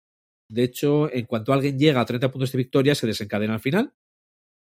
Eh, los dioses que te hayas llevado te van a dar puntos. Eh, las cartas de localización que te hayas llevado en las pujas eh, te van a dar puntos también, dependiendo de las que sean diferentes. Los palacios ya te los han dado de, de antemano. Y luego el track lunar, que es un track que avanza solamente con un dios. Hay, hay uno de los dioses que dice, pues avanzas en el track lunar. Ya está, o sea, no... Juego súper recomendable, eh, divertido, eh, ágil, procurar no jugar, jugar con gente que tenga mucho AP o que se mete ahí con esa mentalidad euro de controlarlo todo por el tema de los dioses. Eh, la editorial me encanta, la verdad, o sea, responden además muy bien, aprovechando lo que estamos hablando. De hecho, cuando me metí en el Kickstarter, había una promo para los primeros que se metían. Eh, yo no entendí bien por el nombre y dije, pues no la cojo. En vez de coger esto, me cojo el juego normal. Pensé que iba relacionado con otro juego suyo. Y coge el tío y me mandó un mensaje, o sea, va a decir, no, no, oye, ¿por qué no coges la promo? Yo, no, pero esto no es para otro juego, no, no, es para este, lo que saqué va relacionado con el tema de otro juego. Pero la promo es para el Ten Sans. Ah, pues mira, no sé qué, venga, ya te cambio yo le- la, la cacharra y tal, o sea, todo, digamos, iniciativa suya. Ujú. Han enviado antes de tiempo y la verdad es que respondiendo muy bien, muy divertidos y muy buenos juegos, la verdad. Juego Pues recomendable. guay. Guay. Será difícil de encontrar porque es un Kickstarter, una editorial que no sé si tendrá distribución aquí en España. Eh, no me suena, o sea, son los que tienen también el Shake Up, que ya hablé alguna vez de él, el Volleyball High, eh, el Castle Dukes, Dukes, que lo tengo por estrenar ese. Es un juego de habilidad, pero a la vez de gestión.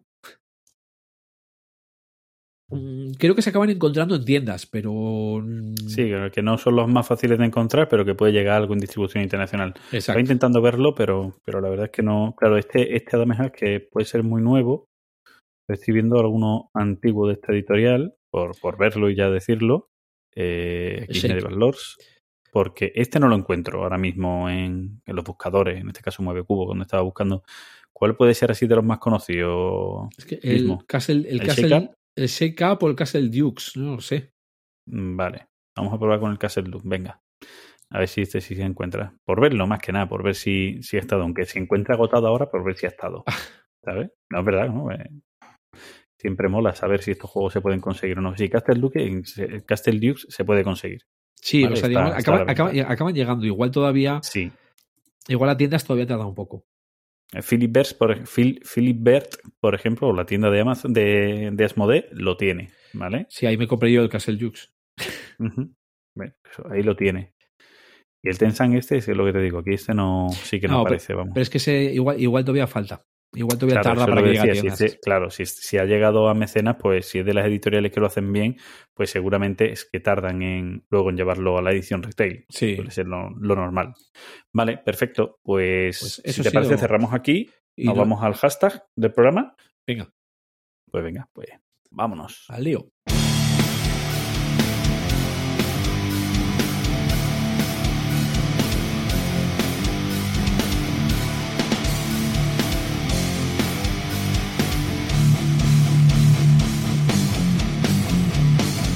Hashtag del programa, programa, del programa. Bueno, Guismo, este, este es tuyo, ¿no?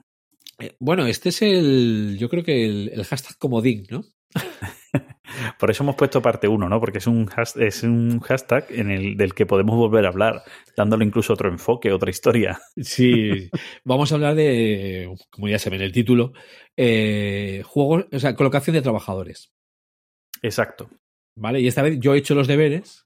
Eso es, y yo no. Yo no he hecho nada esta vez. De hecho, tengo, tengo aquí en la otra pantalla, eh, tengo abierta la, la descripción de la BGG de, lo de, de colocación de trabajadores.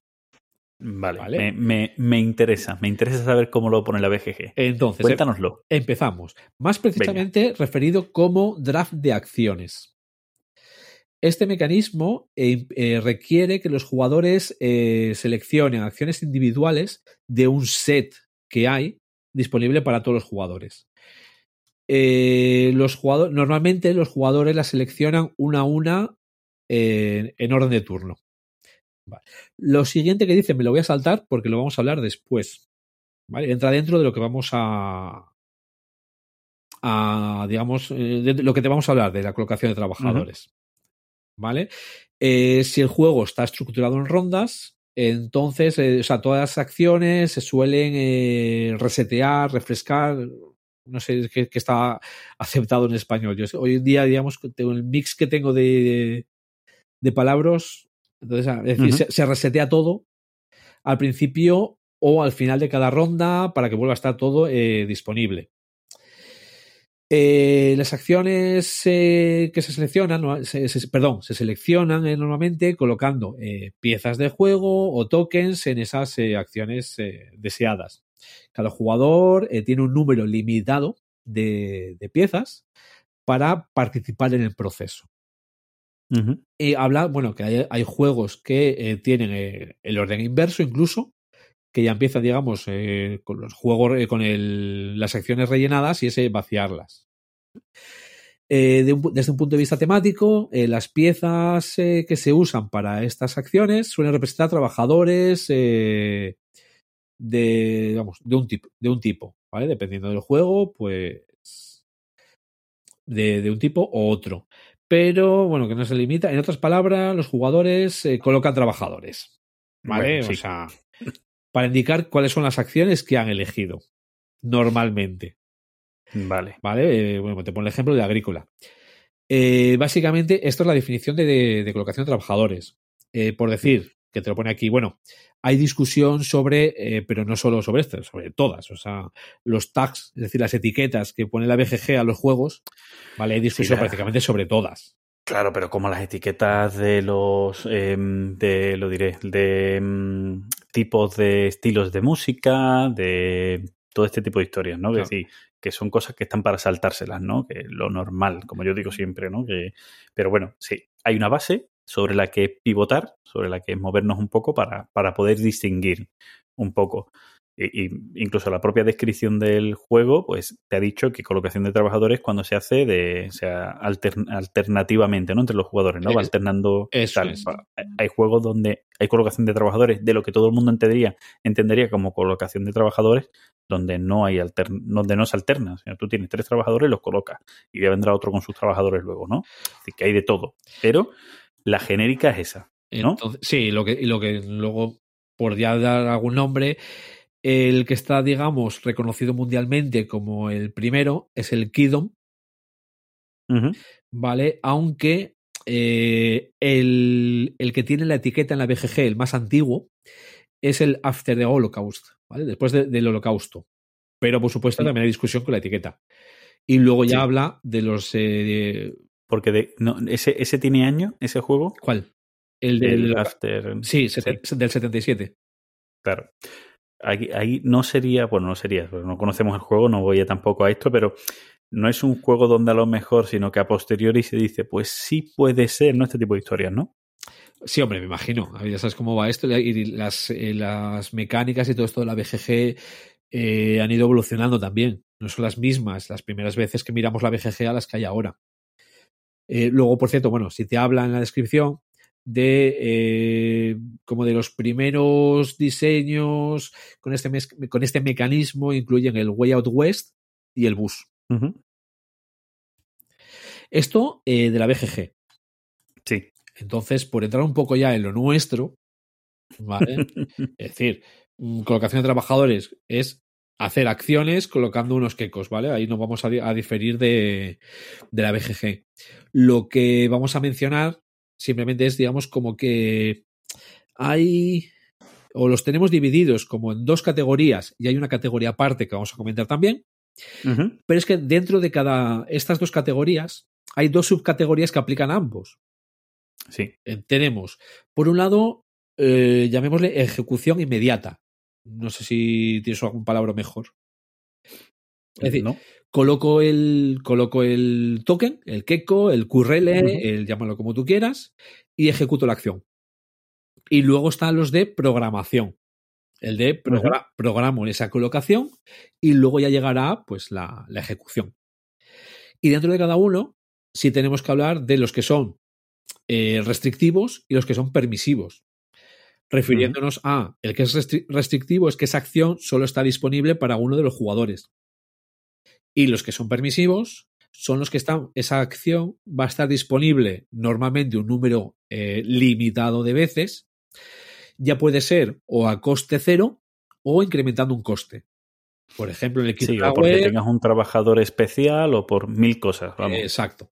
¿Vale? Es decir, eh, eh, pero claro, hay juegos de ejecución, eh, de colocación de trabajadores, de ejecución inmediata, restrictivos y permisivos. Y lo mismo en los que haces la programación. Entonces, por eso la diferenciación entre los inmediatos y programación, indicando el tema de restrictivo y permisivo. Y por comentar ya esa, eh, la otra, la última clasificación o categoría que tenemos que vamos a mencionar también, son esos juegos, porque a ver, es, es una mecánica que hoy en día se utiliza muchísimo.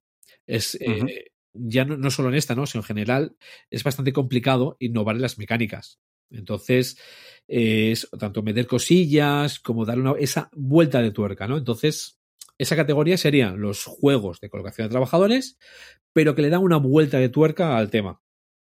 No voy a decir Vale, ningún que nombre. tampoco es excluyente con las otras, ¿no? Que simplemente Exacto. que algo hay, ¿no? Podía entrar, Vale. entrar. Luego, mm, sí mencionar ya, no sé si, digamos, los hay, no dejan de serlo, los que eh, tienes tu tablero personal y en los que hay un tablero general. ¿Vale? Pero esto es bueno, esto es una mención por, yo creo que un poco por mencionar, que ya saldrá en cada, en cada juego. Lo principal es ejecución inmediata, los de programación, y dentro de cada uno los hay que son restrictivos y los que son permisivos. Vale.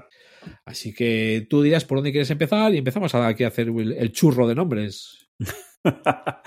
bueno, yo, yo más que. eh, no, no sabría decirte si, si empezar a hacer churro de nombres o mirarlos más. Por, por hacer una idea bien de cómo son las categorías, ¿no? Mirar algunos juegos tipos que todo el mundo conoce y decir, mira, pues este que todo el mundo conoce entraría dentro de esta categoría y dentro de esta también categoría, ¿no? Y, Yo y creo, así que un poco dejamos más claras las categorías antes de entrar en ellas. yo creo que fijo los tenemos, ¿eh? Porque si de- decimos agrícola, es un Es juego. acción inmediata. acción inmediata. Y si decimos Kailus, Acción inmediata, donde además es No, es, restrictivo. es de O sea, programación. No, te estoy hablando todavía de agrícola, Ah, vale, perdón. vale, acción inmediata agrícola y restrictivo. Y O sea, donde se ha puesto un trabajador, no te puedes poner de ninguna manera. Exacto.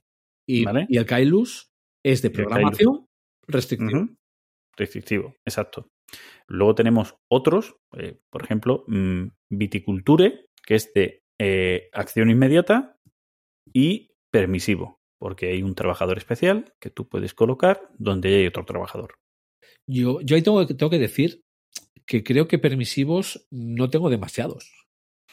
A ver, los hay, ¿eh? Los hay. No, no, pero digo porque me gusta más que sea restrictivo. Digo, digo respecto a mí, ¿eh? de, mi- mis gustos. Sí, sí.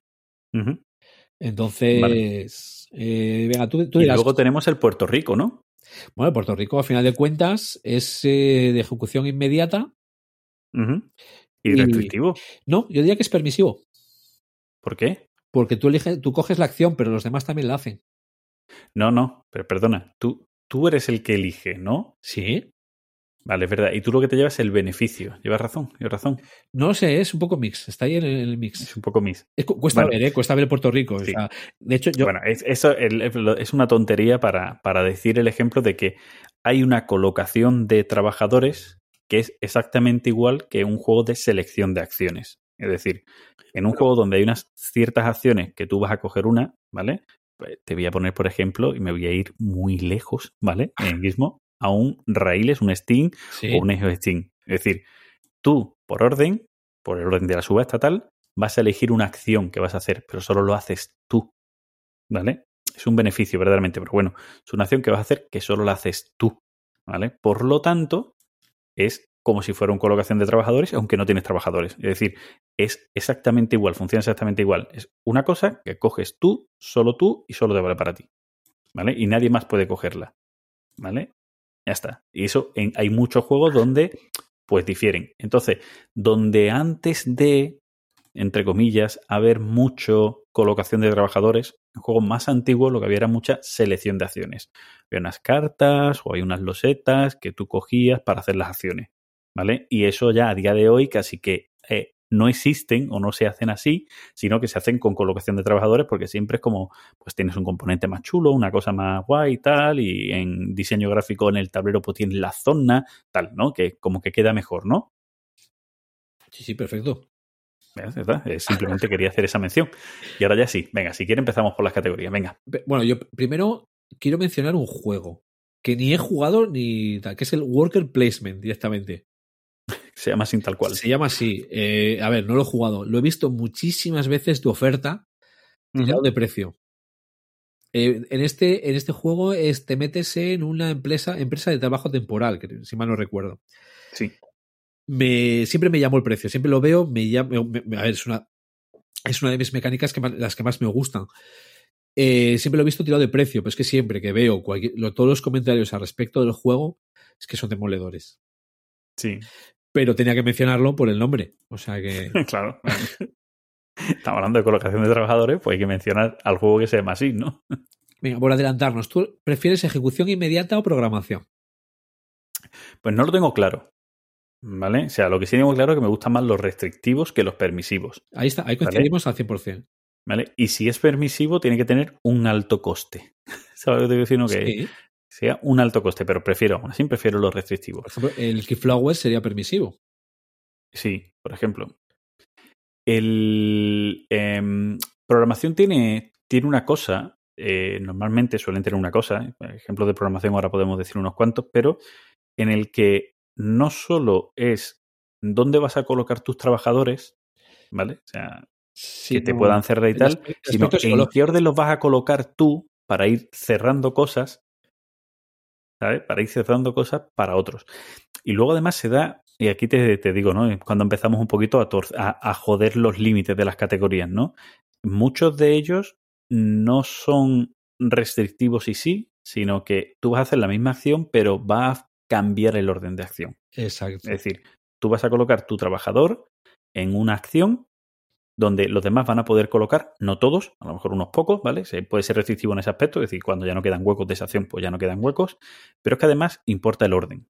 Si tú te pones el primero y haces la primera acción, pues importa el orden. Bien por valor, ¿vale? Es decir, tú haces la acción con X valor, es decir, tú haces la acción con 5, siguiente con 4, 3, 2, tal, o por orden. Tú haces la acción primero y tienes más opciones para elegir, para poner, para colocarte, para lo que sea. Y a mí eso de la programación es que tiene ese, ese doble juego, ¿no? Es decir, no es solo dónde me coloco, sino cuándo, porque luego voy a hacer todas las acciones, pero el cuándo. Y es que está guay. luego tienes eh, como el Dungeon Lords, que encima eh, la programación la haces primero. Entonces ya tienes que andar encima pensando eh, qué quieren los demás. Claro. Ya no es solo ir pensando el orden de ejecución. Por ejemplo, el Kailus. El Kailus es muy importante el orden de ejecución. Porque Sí. luego tú colocas, se colocan todos los quecos, bueno, con los costes, está el preboste para activar, no activar, y luego se sigue el camino. Estaba, estaba. No, está. En el Kailus está. Yo Vale. cuando. En el Kailus solo hay uno. Sí, el otro es Kailus 1303, ¿no? Eh, no, o sea, el otro es un 4X. ¿Vale? Inex- inexplicable, execrable, excluible y estúpido. Vale. Directamente. Eh, y es importante el, eso, el ver, ver cómo se ejecutan, porque es decir, voy a hacer esta acción que me pide eh, que tenga tela. Pero yo no tengo tela ahora. Tengo que conseguirla antes. Y ya hay alguna casilla anterior que puedo conseguir tela. Y puede venir otro y quitártela. Y vaya tela. y has puesto una acción que no te vale para nada. Exacto. O sea, entonces tiene el Dungeon Lords eh, lo que hace es. eh, bueno, igual estoy tratando demasiado cada uno. No sé si los mencionamos directamente y hablamos un poco más de ellos o, bueno, seguimos en este orden, ¿no? Yo creo. Sí, venga, vamos, venga, Venga. tiramos por aquí, venga. El, el Dungeon Lords lo que haces es, eh, tú tienes las acciones que hay disponibles en el tablero, las tienes en unas cartas. Entonces, eh, tú vas a colocar tres quecos y la- los colocas en tu tablero en el orden en el que los vas a colocar. Y luego cada uno va colocando uno, uno, uno, uno, uno, uno en el orden en que lo había puesto. Ante lo cual tienes encima ese juego de mm, qué necesitan los demás. Eh, ¿Dónde se va a poner este? Pero es que resulta que esta acción es más interesante si me coloco el segundo. Se va a poner este para que vaya antes que yo y luego resulta que cuando voy ya se han puesto todos y no tengo sitio. Eh, o mm, si me interesa esa acción, pero, como tú dices, pero no me quiero poner primero o, pero antes voy a coger esta que sé que a los demás les interesa más. Por no es la que más me interesa a mí, pero sé que a los demás les interesa más esta, pero como no me pongan T aquí, me voy a quedar sin hueco aquí.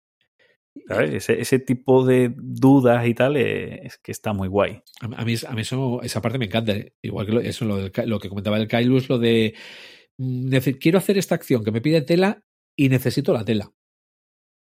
El- ah, mira, este se ha puesto aquí. Un ejemplo muy típico del Kailus. Te colocas en el puente, perdón, el puente, eh, ¿cómo se llama? El de mover el preboste tres para un sitio, tres para otro. Yo no, eh, no me acuerdo cómo se llama esa casilla. Eh, no me acuerdo, pero ¿vale? vamos. sí. Lo- y lo más normal que dices tú, vale, este se va a colocar en la casilla que está justo donde el preboste. Y lo va a mover para protegerse y aprovechar ese beneficio. ¿Qué haces? Pues me pongo yo. Ese, juego, digamos, es, es como un doble juego, ¿no? Tienes el juego de la colocación y el juego de la ejecución. Por, bueno, seguimos con más. Sí, sí, bueno, claro. A ver, te digo, eh, vamos a dar ejemplos, ¿no? De, de estos juegos, ¿no? Eh, Del, ah, bueno, sí, sí, por eso digo. eh, Es decir, que, no, que hemos dicho dos, pero que hay más. Sí, sí, yo, yo tengo, por ejemplo, uno que no puede pasar un programa sin que hablemos de Splotter, aunque ya lo hayamos mencionado. Claro. El bus. Sí, además también es reconocido como uno de los padres, Sí. ¿vale? Junto con el Keydon de, de colocación de trabajadores, y donde también hay un twist, como tú dices, ¿no? Donde también hay un pequeño giro, ¿vale? Es que tú tienes un número de trabajadores que no vas a recuperar en cada ronda, como en la mayoría de los juegos de colocación Sí. de trabajadores. Yo, eso es, digamos, como un añadido extra, ¿vale? Porque es, digamos, Sí, como sí. el Kailus tiene la gestión de los, de los recursos, tal, lo del. Lo del Bueno, la gestión de los recursos creo que es casi genérico, casi genérico a la mayoría de los de los eh, colocación de trabajadores. Sí, normalmente mucho, tú vas a vas a hacer las acciones que vas a hacer normalmente es coger recursos de un lado para transformarlos en otros o para venderlos. Es decir, es que suele ser lo normal. Las distintas colocaciones son las distintas cosas. Suele ser lo normal, ¿vale? Ahora, ahora, lo que tú vas a decir del bus es una maravilla. Sí, es el hecho de que tú tienes un número finito de trabajadores, ¿vale? Y que conforme los usas se gastan, se pierden. Y tú vas a decidir en cada ronda cuántos vas a gastar para saber cuántas rondas vas a poder jugar en el juego. Tienes, tienes un mínimo de dos a gastar para que tampoco. Sí, claro, para obligarte un poco a, a que gastes. No tienes un máximo, sí un mínimo, no tienes un máximo, y tú puedes acabar el juego antes que otros jugadores. Sí, además tiene el rollo, el rollo este del final de partida, que es que la partida termina cuando solo a un jugador le quedan trabajadores. Ante lo cual es lo de, ay, pues me los voy ahorrando, voy gastando poquito, voy gastando poquito y luego ya los pongo todos. Y cuando, ah, ahora los pongo todos. No, no, se acabó la partida porque eres el único que tiene trabajadores. Uh -huh. Claro. Es decir, que tampoco puedes tortuguear para yo quedarme solo y hacer lo que me dé la gana, no. Eso, eso es otra cosa a, a tener en cuenta. Uh -huh. Otro... Muy similar, muy similar al, al, sistema del bus está el Dominant Species. Eh, tiene esto de coloco los, eh, coloco, eh, los quecos y luego se ejecutan. Es más, sí. el, el Dominant incluso tiene un track que se va a ejecutar en varios turnos. Uh -huh. Entonces te, te, vas colocando con, con turnos a la vista. Sí. De, de, de, ese también hay alguno más. De este que tú colocas trabajadores y se va a ejecutar cuando se complete el número de trabajadores que se tienen que colocar ahí. Sí, de eso, de esos, de esos hay alguno. Hay, hay, hay, hay, más de uno, incluso yo tengo de en alta categoría, ¿no? En inmediatos tengo uno concreto pa, para mencionar. Uh -huh. O sea, de estos de, de, planificación. Bueno, el Dominant Species es mundialmente conocido, ¿vale?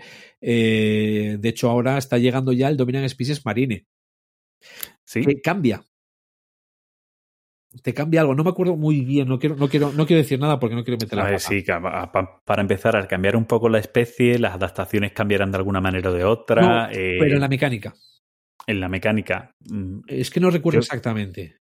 Claro, tendría, tendría que verlo. Yo no le eché mucho a cuenta, pues tampoco, vamos. No, Dominan Especies es el típico juego que siempre digo, a ver si lo consigo en una maestría o algo, que nunca he querido comprar, porque el handicap que tiene de que es un juego que se hace largo, ¿vale? Eh, que, el... y que tiene su parte de caos, que a mí no me molesta mucho, que tiene su parte de caos, pero sobre todo me molesta el que se hace muy largo, la verdad. El, el mío se, se, se, lo lleva fantaso.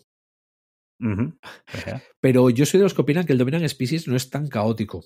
Una cosa no, es. No, yo te digo. Eh, porque lo ves a principio de la ronda. A principio de la ronda ya sabes sí. lo que puede pasar. Sí, lo que pasa es que, que, hay algunas, hay algunos de los eventos en los que tú en una ronda no puedes prepararte para eso. Eh, Pero antes de la, al principio de la ronda tú ya sabes lo que puede pasar. Sí, pero me refiero. Eh, ¿Hay algún evento en especial, ¿vale? Que te rompe en el aspecto de que, eh, pues, por donde estabas situado, por lo que sea, en el que en una ronda no te da para prepararte para ese evento en particular. Que en el momento en el que te salga, te puede a ti, que ibas muy bien, te puede echar de la partida. Que eso es cierto. Te puede perjudicar te mucho, pero echarte de, tengo mis dudas. Bueno, echarte, perjudicarte mucho. Echarte no, no te eliminas de la partida, pero que te, te, quedas casi sin opciones, ¿vale? O sin opciones directamente. Pero a mí no es algo que me moleste, puesto no. que tú sabes que ese evento todavía no ha salido, sabes que ese evento puede salir, y si te arriesgas a quedarte en esa zona que te es muy favorable, estás corriendo un riesgo que sabes que te puede perjudicar. ¿Vale? Eso sí, en el momento en el que tú ya ves la carta, como digo, no estás preparado para.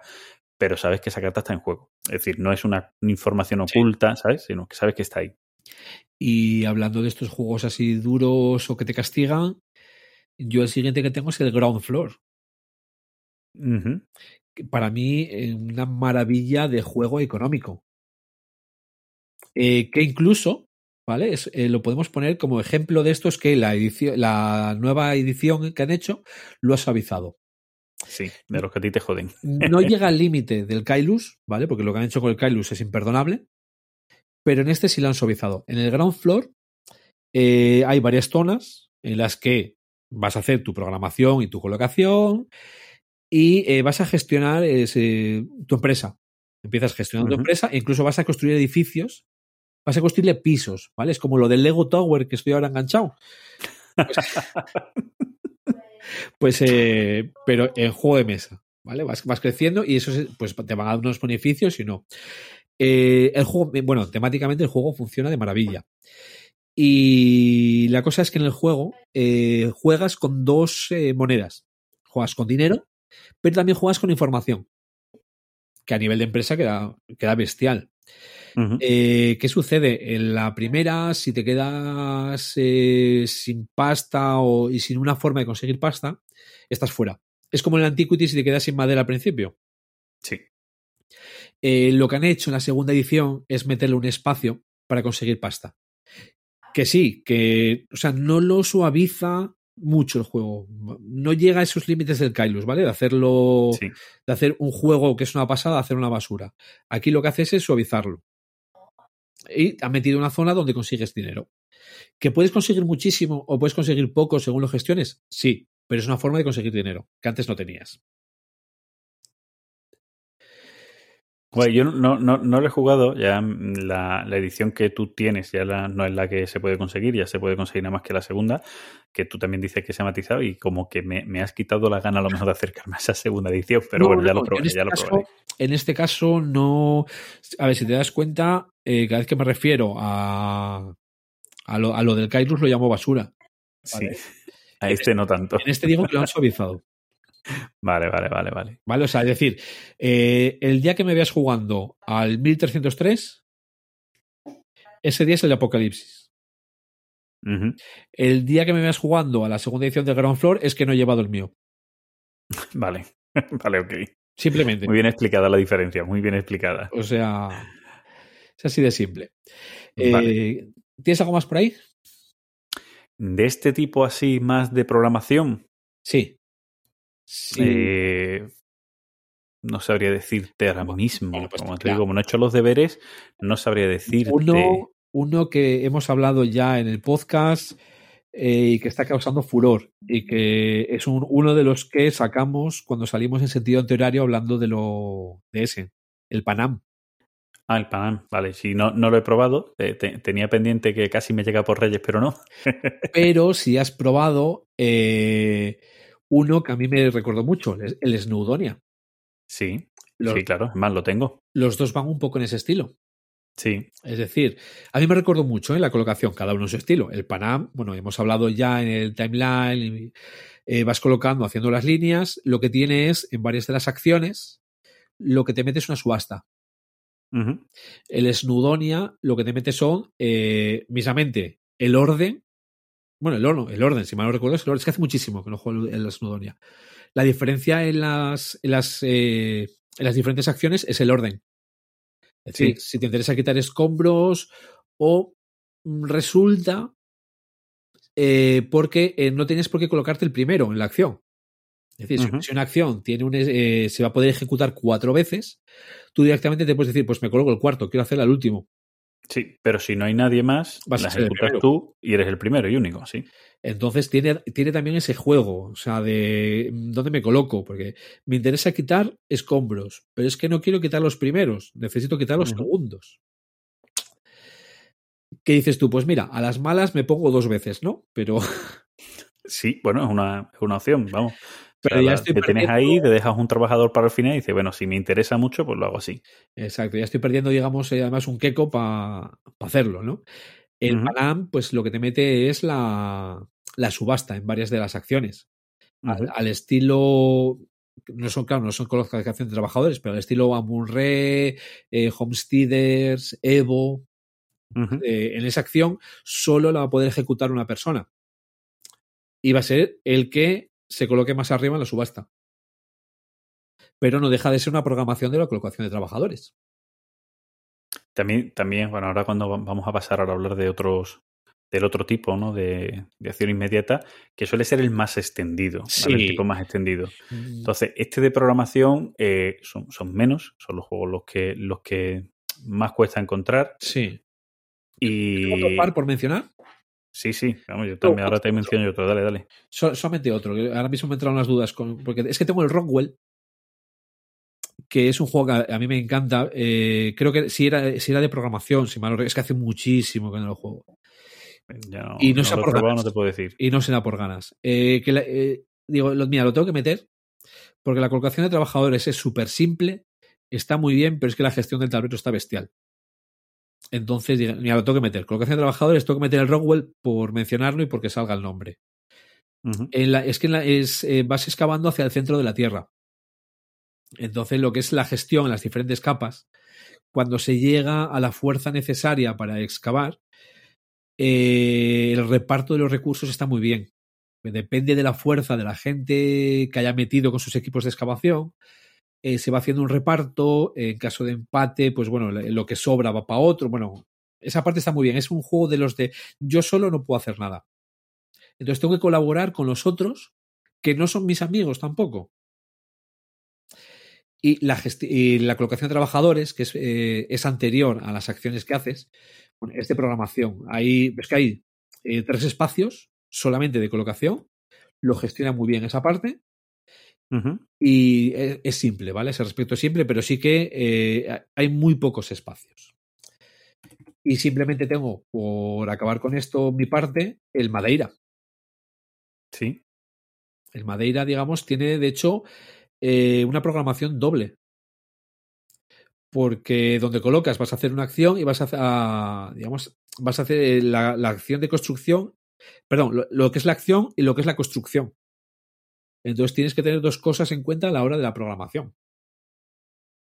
Sobre Madeira no vamos a entrar mucho, hemos hablado, hemos hablado ya varias veces además en el programa. Sí, tú también has hablado, sí. En algún, en algún timeline también has hablado de él, sí. Si no Tenemos- recuerdo mal. Tenemos discrepancias en calificarlo como Portugal impuro o no. A ver, puro no, pero, pero tiene, tiene su toquecito, vamos. La verdad es que to- Y es que el- el- todos tienen un toque, igual que los italianos suelen Sí, tener bueno. un toque, to- todos tienen un Sí. toquecillo ahí. Y es que Madeira no lo considero tan difícil de reglas como aparenta en una prim- al principio. Bueno, Yo con eso es lo que tengo de programación.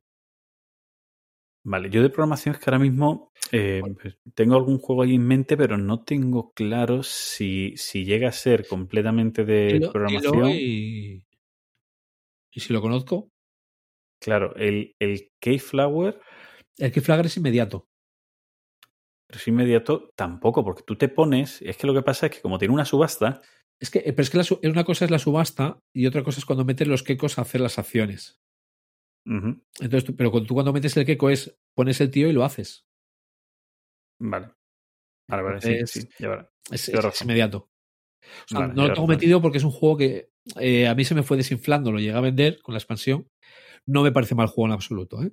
pero Eh, me, me pareció, entre comillas, ¿no? En ese momento un soplo de aire fresco, pero que a las tres partidas o así ya lo, ya no te apetecía, ¿no? Ya te había, sí, vale, estaba bien el mecanismo, pero ya está. exacto. No sé, el, luego sacaron otro que era igual, que, que era similar, ¿no? Que, ¿Cuál era? ¿El Key London era? Es que yo, eh, a ver, de la serie Key, estuve tentado de sacar el Cathedral aquí en la, en la colocación de trabajadores, pero es que eh, la colocación de trabajadores, que serían tus cabañas, las haces casi al principio. Y lo que van saliendo los trabajadores según el número, y ese número se va diciendo en cada. eh, te diré que no me sale ahora, en cada ronda. Entonces no es Sí. una colocación de trabajadores. Es quizá el key que más me gusta, pero. Y luego he jugado al Key Harvest, pero ese es ya subasta y gestión. Vale, vale, vale, vale. Vale, Pues- sí. El Key Federal, como tú dices, sí tiene, puede tener ahí una parte, pero, pero sí. Pues yo creo que de programación así, de los. de- de uno- después hay que analizar muchos otros juegos que pueden tener algo, que no sé qué, lo que decía, lo que yo decía antes, ¿no? El, el, el Steam, alguno de estos y tal, ¿no? Que, que, que lo tiene, ¿no? Que tú te colocas y cada acción de la que tú te coloques y, bueno, te coloques o cojas y vayas a hacer, pues depende del momento Sí. del juego, por lo tanto es como una programación tal. Pero bueno, Como decíamos, Vale. es una mecánica muy utilizada. ahora vamos a hablar de, de- Claro, ahora vamos a hablar del otro tipo y aparte aquí hago una mención a, a uno de los autores que ha hecho el mecanismo de colocación de trabajadores pues muy famoso, ¿vale? El señor Uwe Rosenberg, y en el que yo creo, creo que es el primero, ¿vale? Y aquí digo un creo, creo que es el primero que eh, hace una cosa muy importante en uno de sus juegos, su juego posiblemente el más famoso, que es el agrícola, que es el hecho de que tú empieces con un número de trabajadores y puedas hacer acciones para conseguir más trabajadores. Yo creo que es el primero que hace eso. Sí, porque, por ejemplo, de lo que hemos hablado. Ah, bueno, bueno, el Dominance Species es, es- es- es, eh, posterior. Sí, claro. No soy, de- consciente, no, no soy consciente de alguno posterior. Mm, claro, anterior, yo- perdón, joder. Anterior, sí. Yo, yo tampoco. Que luego además es una cosa casi que todo el mundo dice cuando tú juegas a un juego donde puedes hacer acciones para conseguir luego tener más trabajadores para hacer más acciones en cada ronda, como que es fundamental ir a por ello. No lo mejora por todos, a por los cinco mm, familiares, que es lo que se consigue en el agrícola, pero vamos, el tercero como que lo tienes que coger de inmediato para luego poco a poco y a más. Entonces, eh, eso es una cosa curiosa, ¿vale? En cuanto, en cuanto a juego que, o, o twist también del sistema que hay que mencionar. Al igual que yo voy a mencionar, aunque posiblemente lo haya, no, no sé tampoco si los hay anteriores, al el Zolkin. El Zolkin, yo lo tengo en la otra categoría, en los de que meten una vuelta de tuerca. Nunca mejor dicho en este caso. Eso es. Además- es que lo- los, quiero, los quiero meter aquí en medio por si, por si salen ahora, pues un poco nombrar así cositas curiosas El, que hayan. el Zolkin además sería de programación, porque al final Sí, de cuentas... Además de programación, eh, exacto, es de programación y a larga vista. Sí, ¿no? por, eso, por eso lo tengo metido en. Lo dejamos ya mencionado, ¿vale? No vamos a repetirnos después. Porque es de programación, porque tú cuando colocas los quecos, los colocas en, en una o varias ruedas, y lo que haces es eh, intentar programar o esperar a cuando giren las ruedas para ejecutar la acción cuando a ti te interese. Entonces eh, vas programando, pero a la vez tienes esa vuelta de tuerca del giro de las, de las ruedas, ¿no? Que además funciona muy bien. que, que además va a, ir, va a ir supuestamente, digo supuestamente porque no siempre te interesa el que avance una acción más, ¿vale?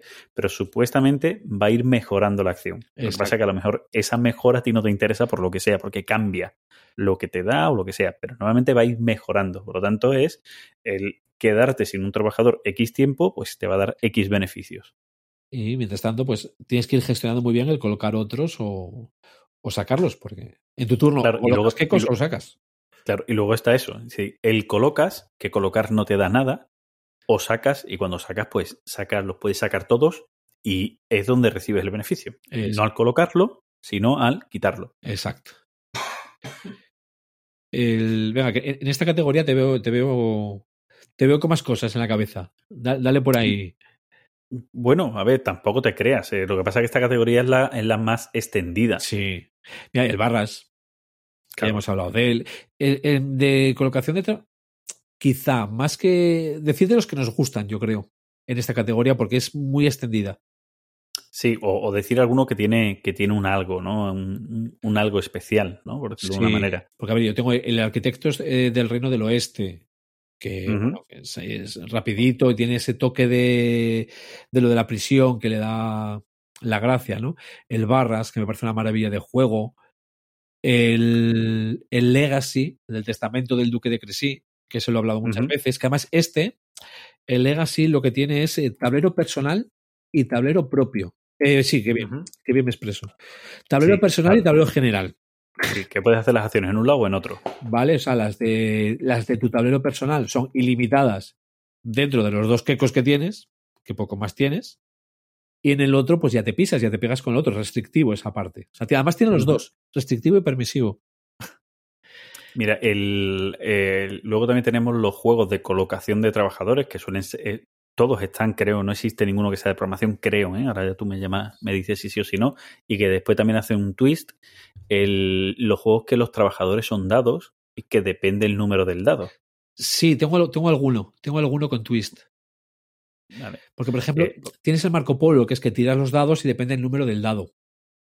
¿vale? Pero, pero luego yo tengo, tengo, tengo aquí listados el Praetor, ¿vale? Un juego Sí. que es- se le dio bastante caña porque una loseta decían que estaba desbazanleada, o sea, que estaba, que estaba desequilibrada. Eh, metieron una corrección, pero aún así se le. Nada, digamos. A ver, tampoco es que sea un. Que digas tú, bueno, esto es la séptima maravilla, ¿vale? El juego estaba Vale. muy divertido. Pero los, eh, los dados, eh, según iban haciendo X acciones, iban ganando experiencia, de lo cual subían de valor. Sí, es el Teotihuacán, que también lo tiene exactamente igual y que Sí, lo que saqué conoce. es más un rondel. Esa, esa, bueno, sí, podría ser, pero yo me quedaría antes con el Predator en este caso. Bueno, el, el Euphoria, también de, de Stone Meyer Games, que el, el- tú, tú el dado lo lanzas, pero para pisar una acción donde haya otro, pues tiene que ser superior. O el Alien Frontier, ¿vale? Que, que dependiendo el número del dado vas a poder hacer unas acciones u otras. Skytopía, tengo yo. También. En el que eliges el valor del dado. Eh, aquí lo que estás jugando, porque además eh, tú vas a intentar conseguir unas cartas. Y eh, las cartas es permisivo, puede haber más de un jugador, siempre que no se repita el valor del dado. Lo que vas a jugar es, bueno, es que tiene el elemento este del tiempo con la rueda, que ya tenía el biosfera, que la rueda va girando. Entonces, según, em- según empieza la partida, el- un dado con valor de 6 te sale barato colocarlo, pero vas a tardar 5 turnos en conseguir esa carta. Otro jugador se te puede meter antes con un 5, o sea, estando tú con el 6, se te puede meter con un 5, tiene que pagar dinero, pero sabes que esa carta ya te la va a quitar. Esa carta, que al final de cuentas son las acciones, ¿vale? Digo, es conseguir cartas, pero al final de cuentas, para conseguir las cartas es colocando los dados que son tus, tus trabajadores. Luego esta rueda va girando, ¿vale? Del 6, pues, eh, perdón, del 1 pasa al 2, ante lo cual colocar el 1 es el que más va a tardar, porque tiene que dar toda la vuelta todavía. Sí. Pues, a nivel de dados, son, yo son los dos que tenía, de, digamos, con ese toquecito, ¿no? Especial. El Praetor y el Skytopia. Mira, otro, otro que tiene un toquecito especial también, que ya no es de dados, ya es normal, el, el Tuareg. Ese no lo he jugado yo.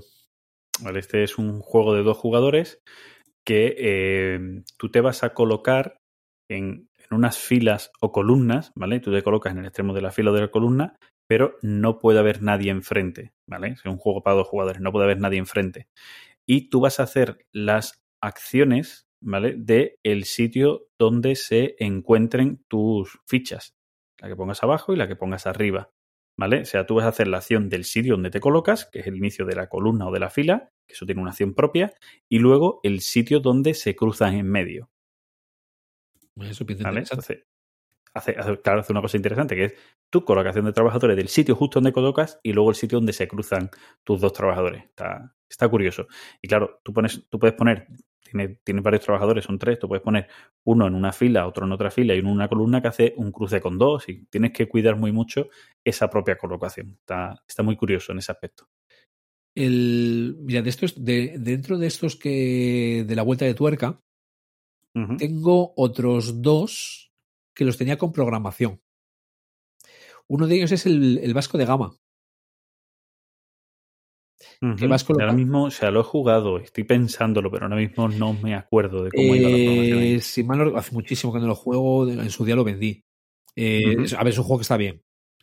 Eh, lo- tú los trabajadores los ibas colocando en el bingo. Entonces luego es el valor de, digamos, el bingo, el, vamos, la tabla con todos esos números, que se le llamaba el bingo, empezaban en un valor. Entonces, dependiendo de que fueses más abajo o más arriba, ya te costaba. Eh, se iban a ejecutar en orden, pero también dependía de lo que se moviese el palitroque del bingo para ejecutarlas a nivel de precio. Y el Furnace, ¿vale?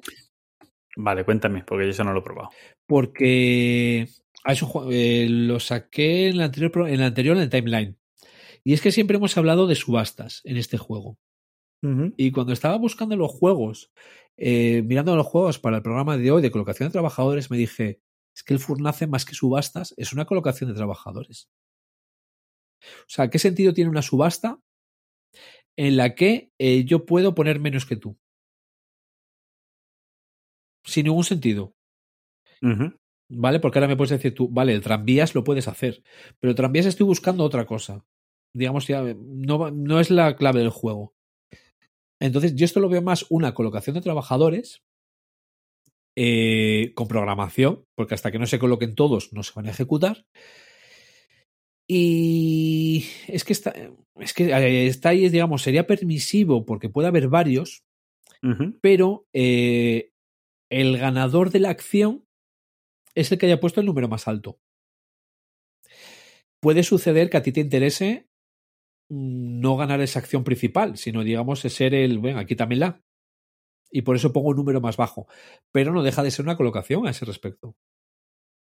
Sí, vamos, lo, lo es, lógicamente. Esos, esos son, digamos, por de- dentro de esos de la vuelta de tuerca, son los dos que tenía yo aquí todavía mencionados con programación. Todo lo que tengo yo aquí ahora ya son de ejecución inmediata, ¿eh? Vale. Entonces, eh, vamos con los que tengan algo especial y luego, bueno, porque por ejemplo, a ver, el Russian Railroads hay que, hay que mencionarlo, ¿vale? Sí. De especial no tiene nada, es un clásico colocación de trabajadores. Pongo el queco, no dejo que nadie más se ponga y ejecuto la acción. Que funciona de maravilla, grandísimo juego. Hay que mencionarlo, pero no tiene nada especial. Ujú. Eh, el Midworks, otro que funciona, digamos, es clásico y que funciona las mismas labrillas con la latita de caramelos de menta que te lo llevas a cualquier sitio. Eh, y luego ya, sí, directamente los del twist. O sea, yo no que no, ten- que no tengan esa vuelta de tuerca, no tengo ninguno eh, para mencionar especial. Porque luego tengo el Pixie Queen, que es un juego que me encanta, pero bueno, no tiene nada especial. Bueno, sí que puedes, puedes que perder la partida, aunque ese es el que más puntos de victoria tiene, pero bueno,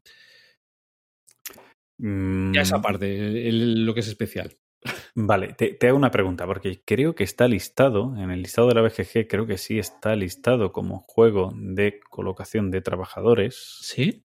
Creo que está, estaba ahora mismo aquí viéndolo. Eh, o no está, pero no lo sé, ya no lo sé, ya no, ya, ya no lo sé. Pero eh, te pregunto si tú crees que es un colocación de trabajadores o no, ¿vale? Entramos en esto de selección de acciones y tal. Gentes, El Gentes. eh, su- se me pasó por la cabeza el Arkwright. Al final de cuentas, lo que saqué, eh, yo lo veo diferente. O sea, no, no sé, eh, o sea, es que podría. el, el, el Arkwright te diría yo que sí, que tiene un aspecto en el que sí. Es decir, tienes tu tablero personal restrictivo Sí, claro. y de ejecución inmediata. Pero al final de cuentas, eh, lo que pasa que en vez de selección, en vez de mover el trabajador a la acción que quieres hacer, sería mover la acción al trabajador que le quieres poner. Claro, similar al Gentes en este caso. Por eso, por eso. Porque en, el Gentes no tienes, no tienes trabajadores, sí. Claro, en el Gentes tú no tienes trabajadores, pero es una selección de acciones y, y es una selección de acciones muy similar, ¿vale? Eso- uy, uy, mi perro, la lía, la lía mi perro. Vamos, vamos del micro. Sí, sí, bueno. eh, el, eh, tú vas a coger eh, una acción de Gentes y eh, al, al cogerla ya no está para, para nadie. Y luego entre cada ronda se reinicia. Mm, Sí, o sea, Entonces está ahí en un el- punto, ¿no? Sí, ¿Vale? está ahí en el, límite. sí, la, la llevas a tu tablero al fin y al cabo y gastas un tiempo, una historia, pero Claro. está ahí, está ahí, Lo que es- está ahí como en el límite. Por ejemplo, en el Arkwright, si hablas de colocación de trabajadores, no pienses en el Arkwright. Sí, bueno, no lo piensa. Este sí está listado, el Array sí está listado Claro. y en la BGG sí lo tienen puesto la parte de, de que tiene colocación de trabajadores, ¿eh? Es igual que, por ejemplo, eh, de estos que eh, haces la colocación de trabajadores, pongamos que todos tenemos cinco trabajadores, pero es que encima tu acción con un trabajador la puedes potenciar. Dando lugar a que no todo el mundo acabe a la vez. Eh, yo en concreto estoy, estoy pensando en el Era of Tribes. Sí, Tú tienes tu tablero y tienes tus acciones a hacer. Eh, tienes tus quecos y cuando los colocas puedes meterle más quecos para que la acción sea más potente. Pero entonces vas a hacer menos acciones. No deja de ser un colocación de trabajadores. Pero, sí. eh, no sé si el Terra sería colocación. Sí, no sé si podría ser en esa línea. ¿Vale? También, porque al final. No, el- en el. En el, ¿Dije Terra? Sí, dicho Terra. Terra mística, quería decir, ¿eh? Vale. Mi cabeza estaba claro con el Terra, pero digo, el Terra es el que es parecido al fauna. Pero no, el Terra mística yo creo que no, aunque acabase diferente. Eh, tengo que mencionar el Lancaster. Ese es- no me acuerdo ahora mismo, lo juego muchas veces. Ah. Un- vamos, me parece una maravilla de juego eh, para cinco jugadores, eh, básicamente. El, el hecho de estar la- la, eh, de hecho es de programación. Tenía puesto, lo tenía puesto en inmediato y es de programación.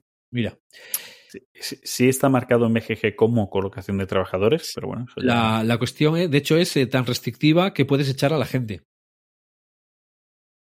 El- en, en cada zona eh, se va a quedar el caballero más alto, con, valor, Claro. con más fuerza. Que tú le puedes llevar escuderos para reforzarle, pero puede llegar otro y puede echarte.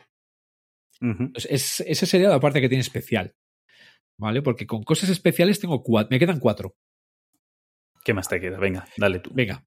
El Kalimala.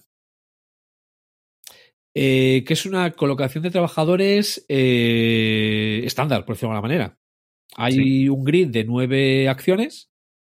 Si son nueve, eh, tú colocas tu Keko, que es una fichita, lo vas a colocar entre dos acciones. Hasta aquí y vas a ejecutar las dos acciones, las que están a cada lado. Hasta aquí es muy normal. Pero le mete el toque que cuando tú te colocas en una acción, si hay más jugadores, porque no es este es permisivo, si hay más jugadores, cada uno de los que estén debajo van a ejecutar la acción también otra vez, es decir, de gratis. Y ah, eh, cuando llega al límite de cuatro trabajadores, el primero que se había puesto ahí se puede ir a un- al consejo que le ayuda para temas de puntuación.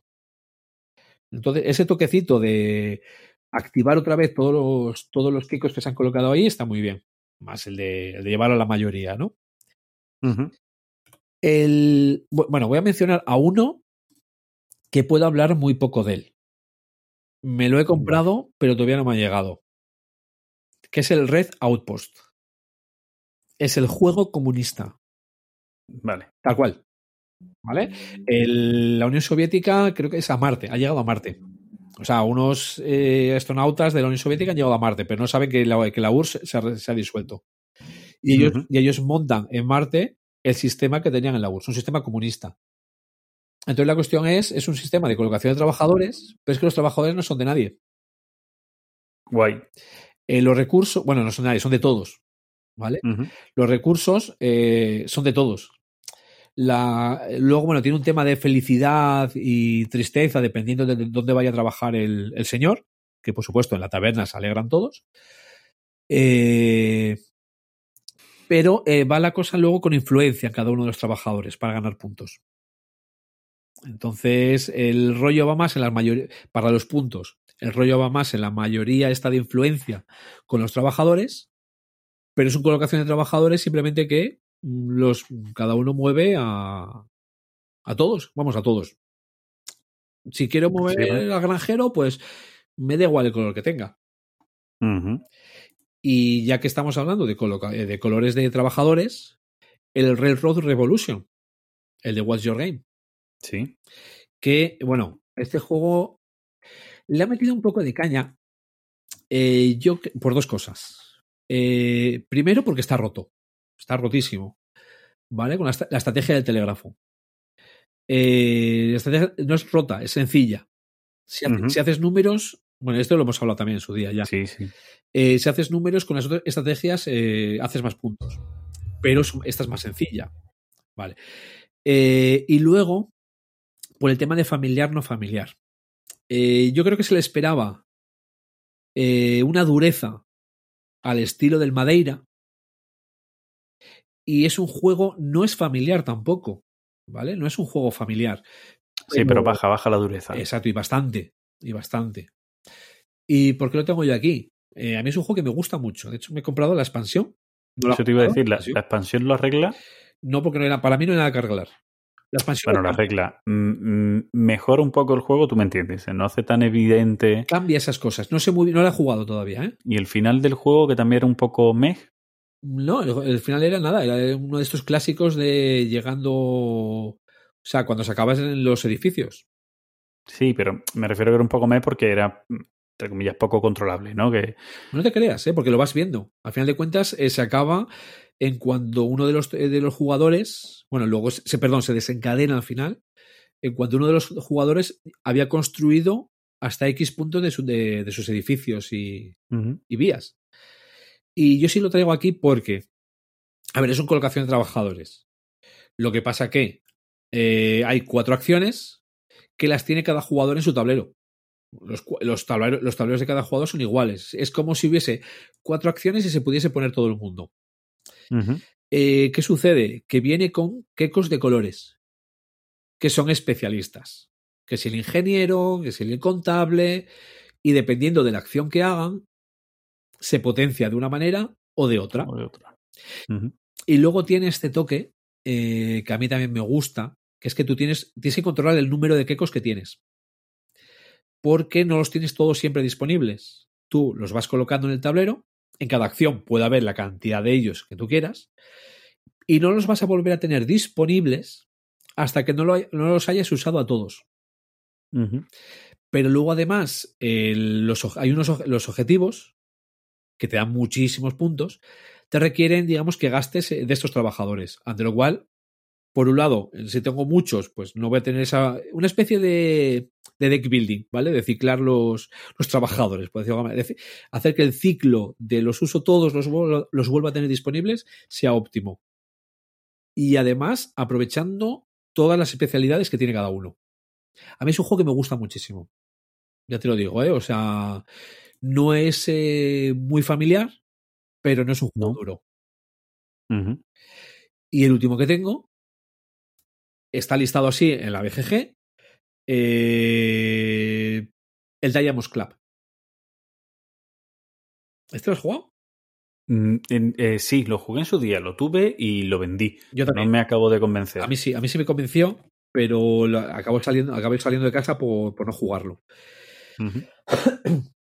Eh, a ver, yo le he escuchado críticas a este juego respecto a los tracks de, de, de habilidad, ¿vale? A los bonos, a los que te dan eh, Sí. bonificación, como que ahí no había mucho que, que rascar. Pero lo que es el tema del mercado, que es lo que es la colocación de trabajadores, a mí me parece una maravilla. O sea, hay pocos juegos que a ese respecto me hayan gustado tanto como este. Es un- eh, de reglas es un juego súper sencillo. Y por explicar lo que es la parte de la colocación de trabajadores, que es a lo que hemos venido, eh, el mercado central se hace con X losetas, depende del número de jugadores. Si mal no recuerda, cuatro jugadores es con ocho, ocho losetas tiras, ¿vale? O sea, son tiras y cada una viene como cuatro acciones, creo que es. Eh, a cuatro jugadores se rellena todo lo que es el mercado, que son ocho, bueno, ocho tiras, las que sean, ¿vale? Tampoco vamos a entrar ahora. Sí. en- creo que son cuatro y cuatro, ¿vale? Tus trabajadores son monedas. Entonces tú empiezas la partida con 10 monedas. Eh, que se, bueno, se pueden guardar de turno a turno, puede ser que consigas más, bla, bla, bla. Tú cada turno vas a recibir 10 monedas. Y esas monedas son las que vas a utilizar como trabajadores para comprar cosas en el mercado. El rollo que a mí me encanta de este juego es si coloco, si voy a por una acción que no tenga a nadie al lado de forma ortogonal, me cuesta uno. Pero si tiene a otro, ya me cuesta dos. Y si tiene dos, ya me cuesta tres. Entonces es esa carrera, gestión por conseguir las cosas que tú quieres y encima fastidiar a los demás o hacer las acciones que quieres pagando lo menos posible, esa pa- parte del mercado me parece una delicia. Y bueno, el podría entrar más en el Diamonds Club, pero lo que es la parte de trabajadores es esta, ¿vale? O sea.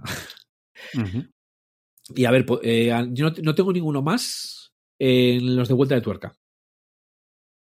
No sé si.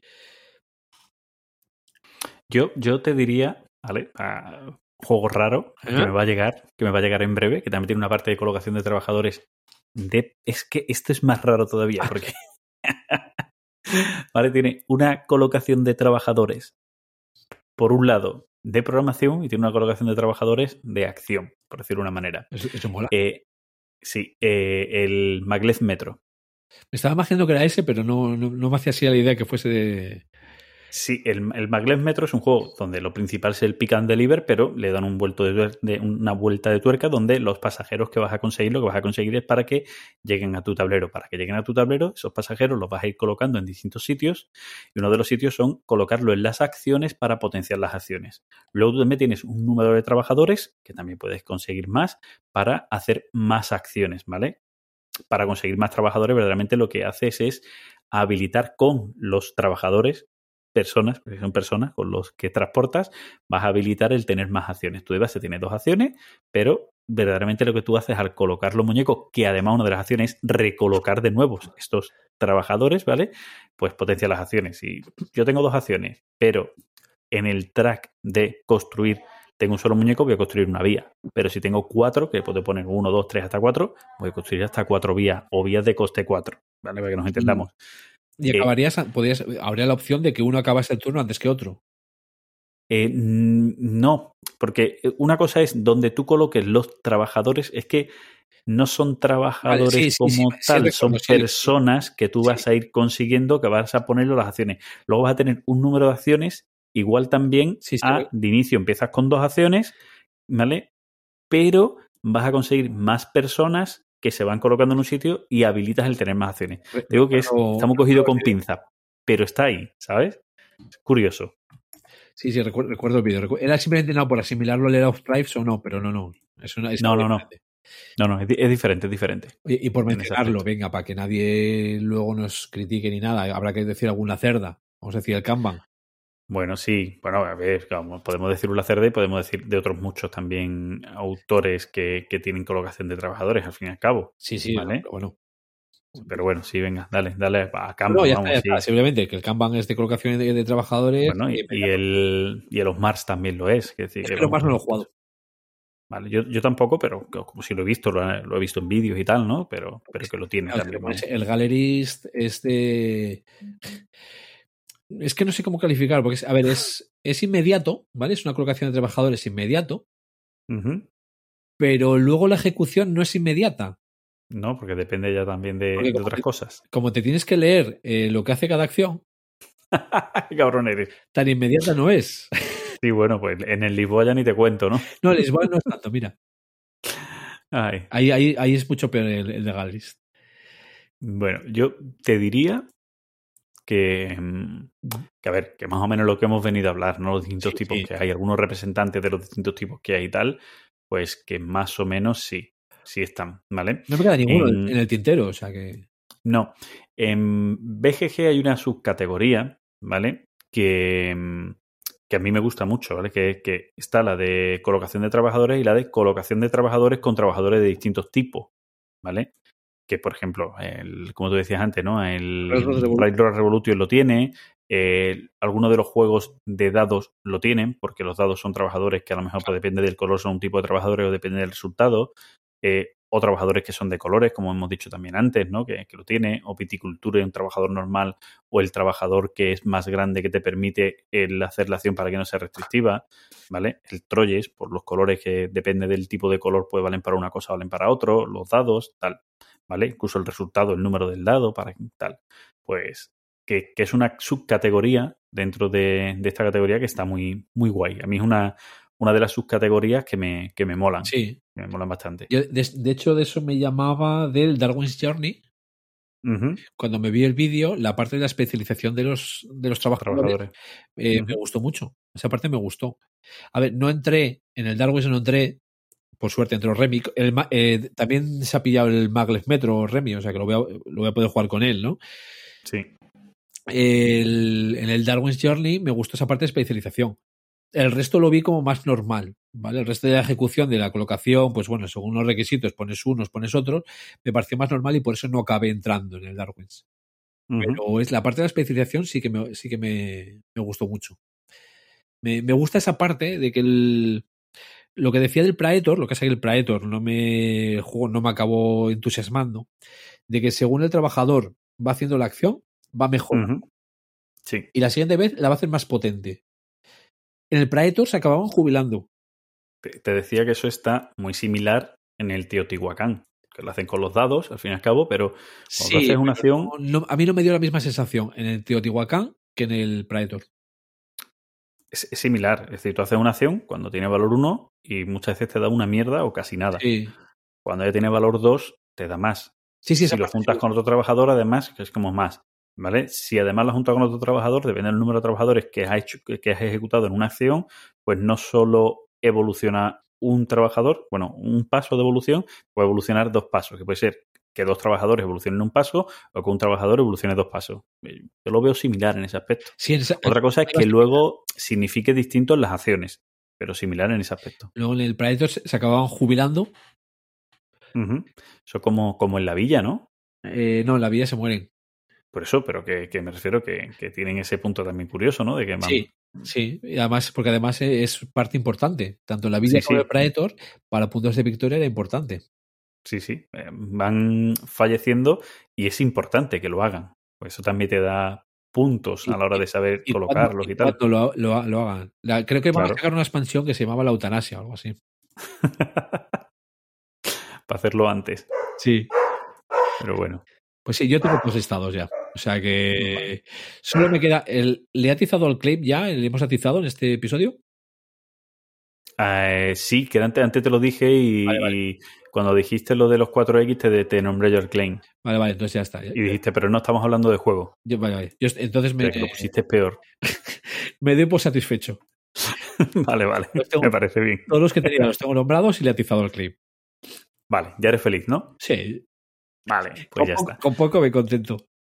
Bueno, pues yo creo que sí, que lo vamos a dejar por aquí. Que mm, decirnos, ¿vale? Comentarnos los miles de errores. Esta parte es la que me encanta. Ahora nos van a criticar. Este juego, pero eso no es así, porque este juego tal, cabrones, que estamos hablando de muchos juegos y, y sí, no los controlamos todos, pero hemos querido dar una idea general de las distinciones, de los tipos que hay y de No los cómo. tú.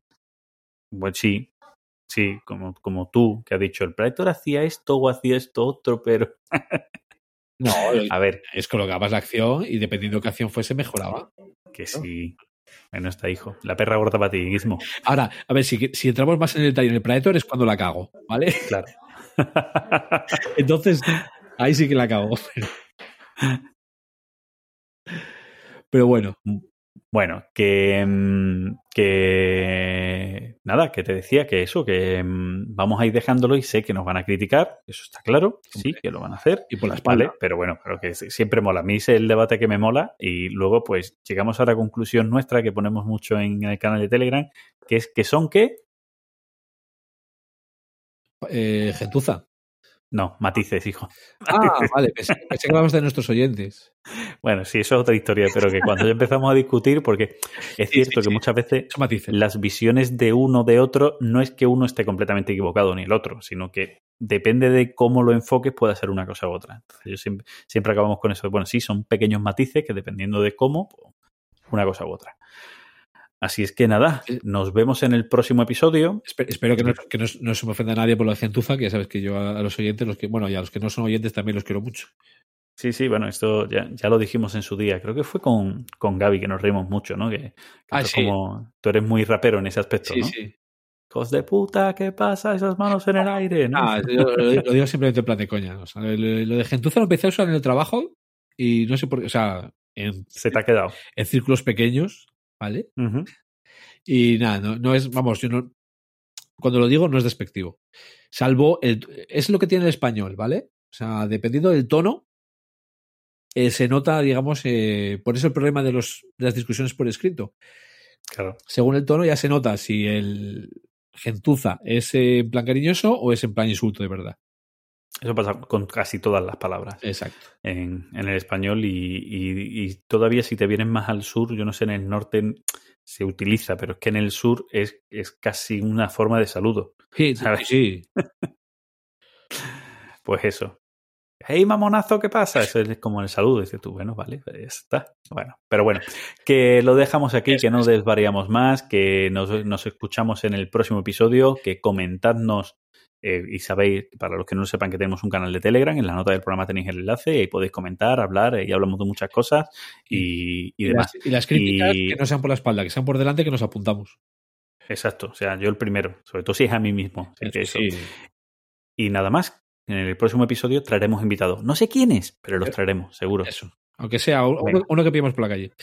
Eso, eh, tú mismo. pues nada, venga, Gizmo, encantado como siempre de echar este rato contigo. Un abrazo Y nada, y no- chao. nos leemos y nos escuchamos. Pues chao. Chao.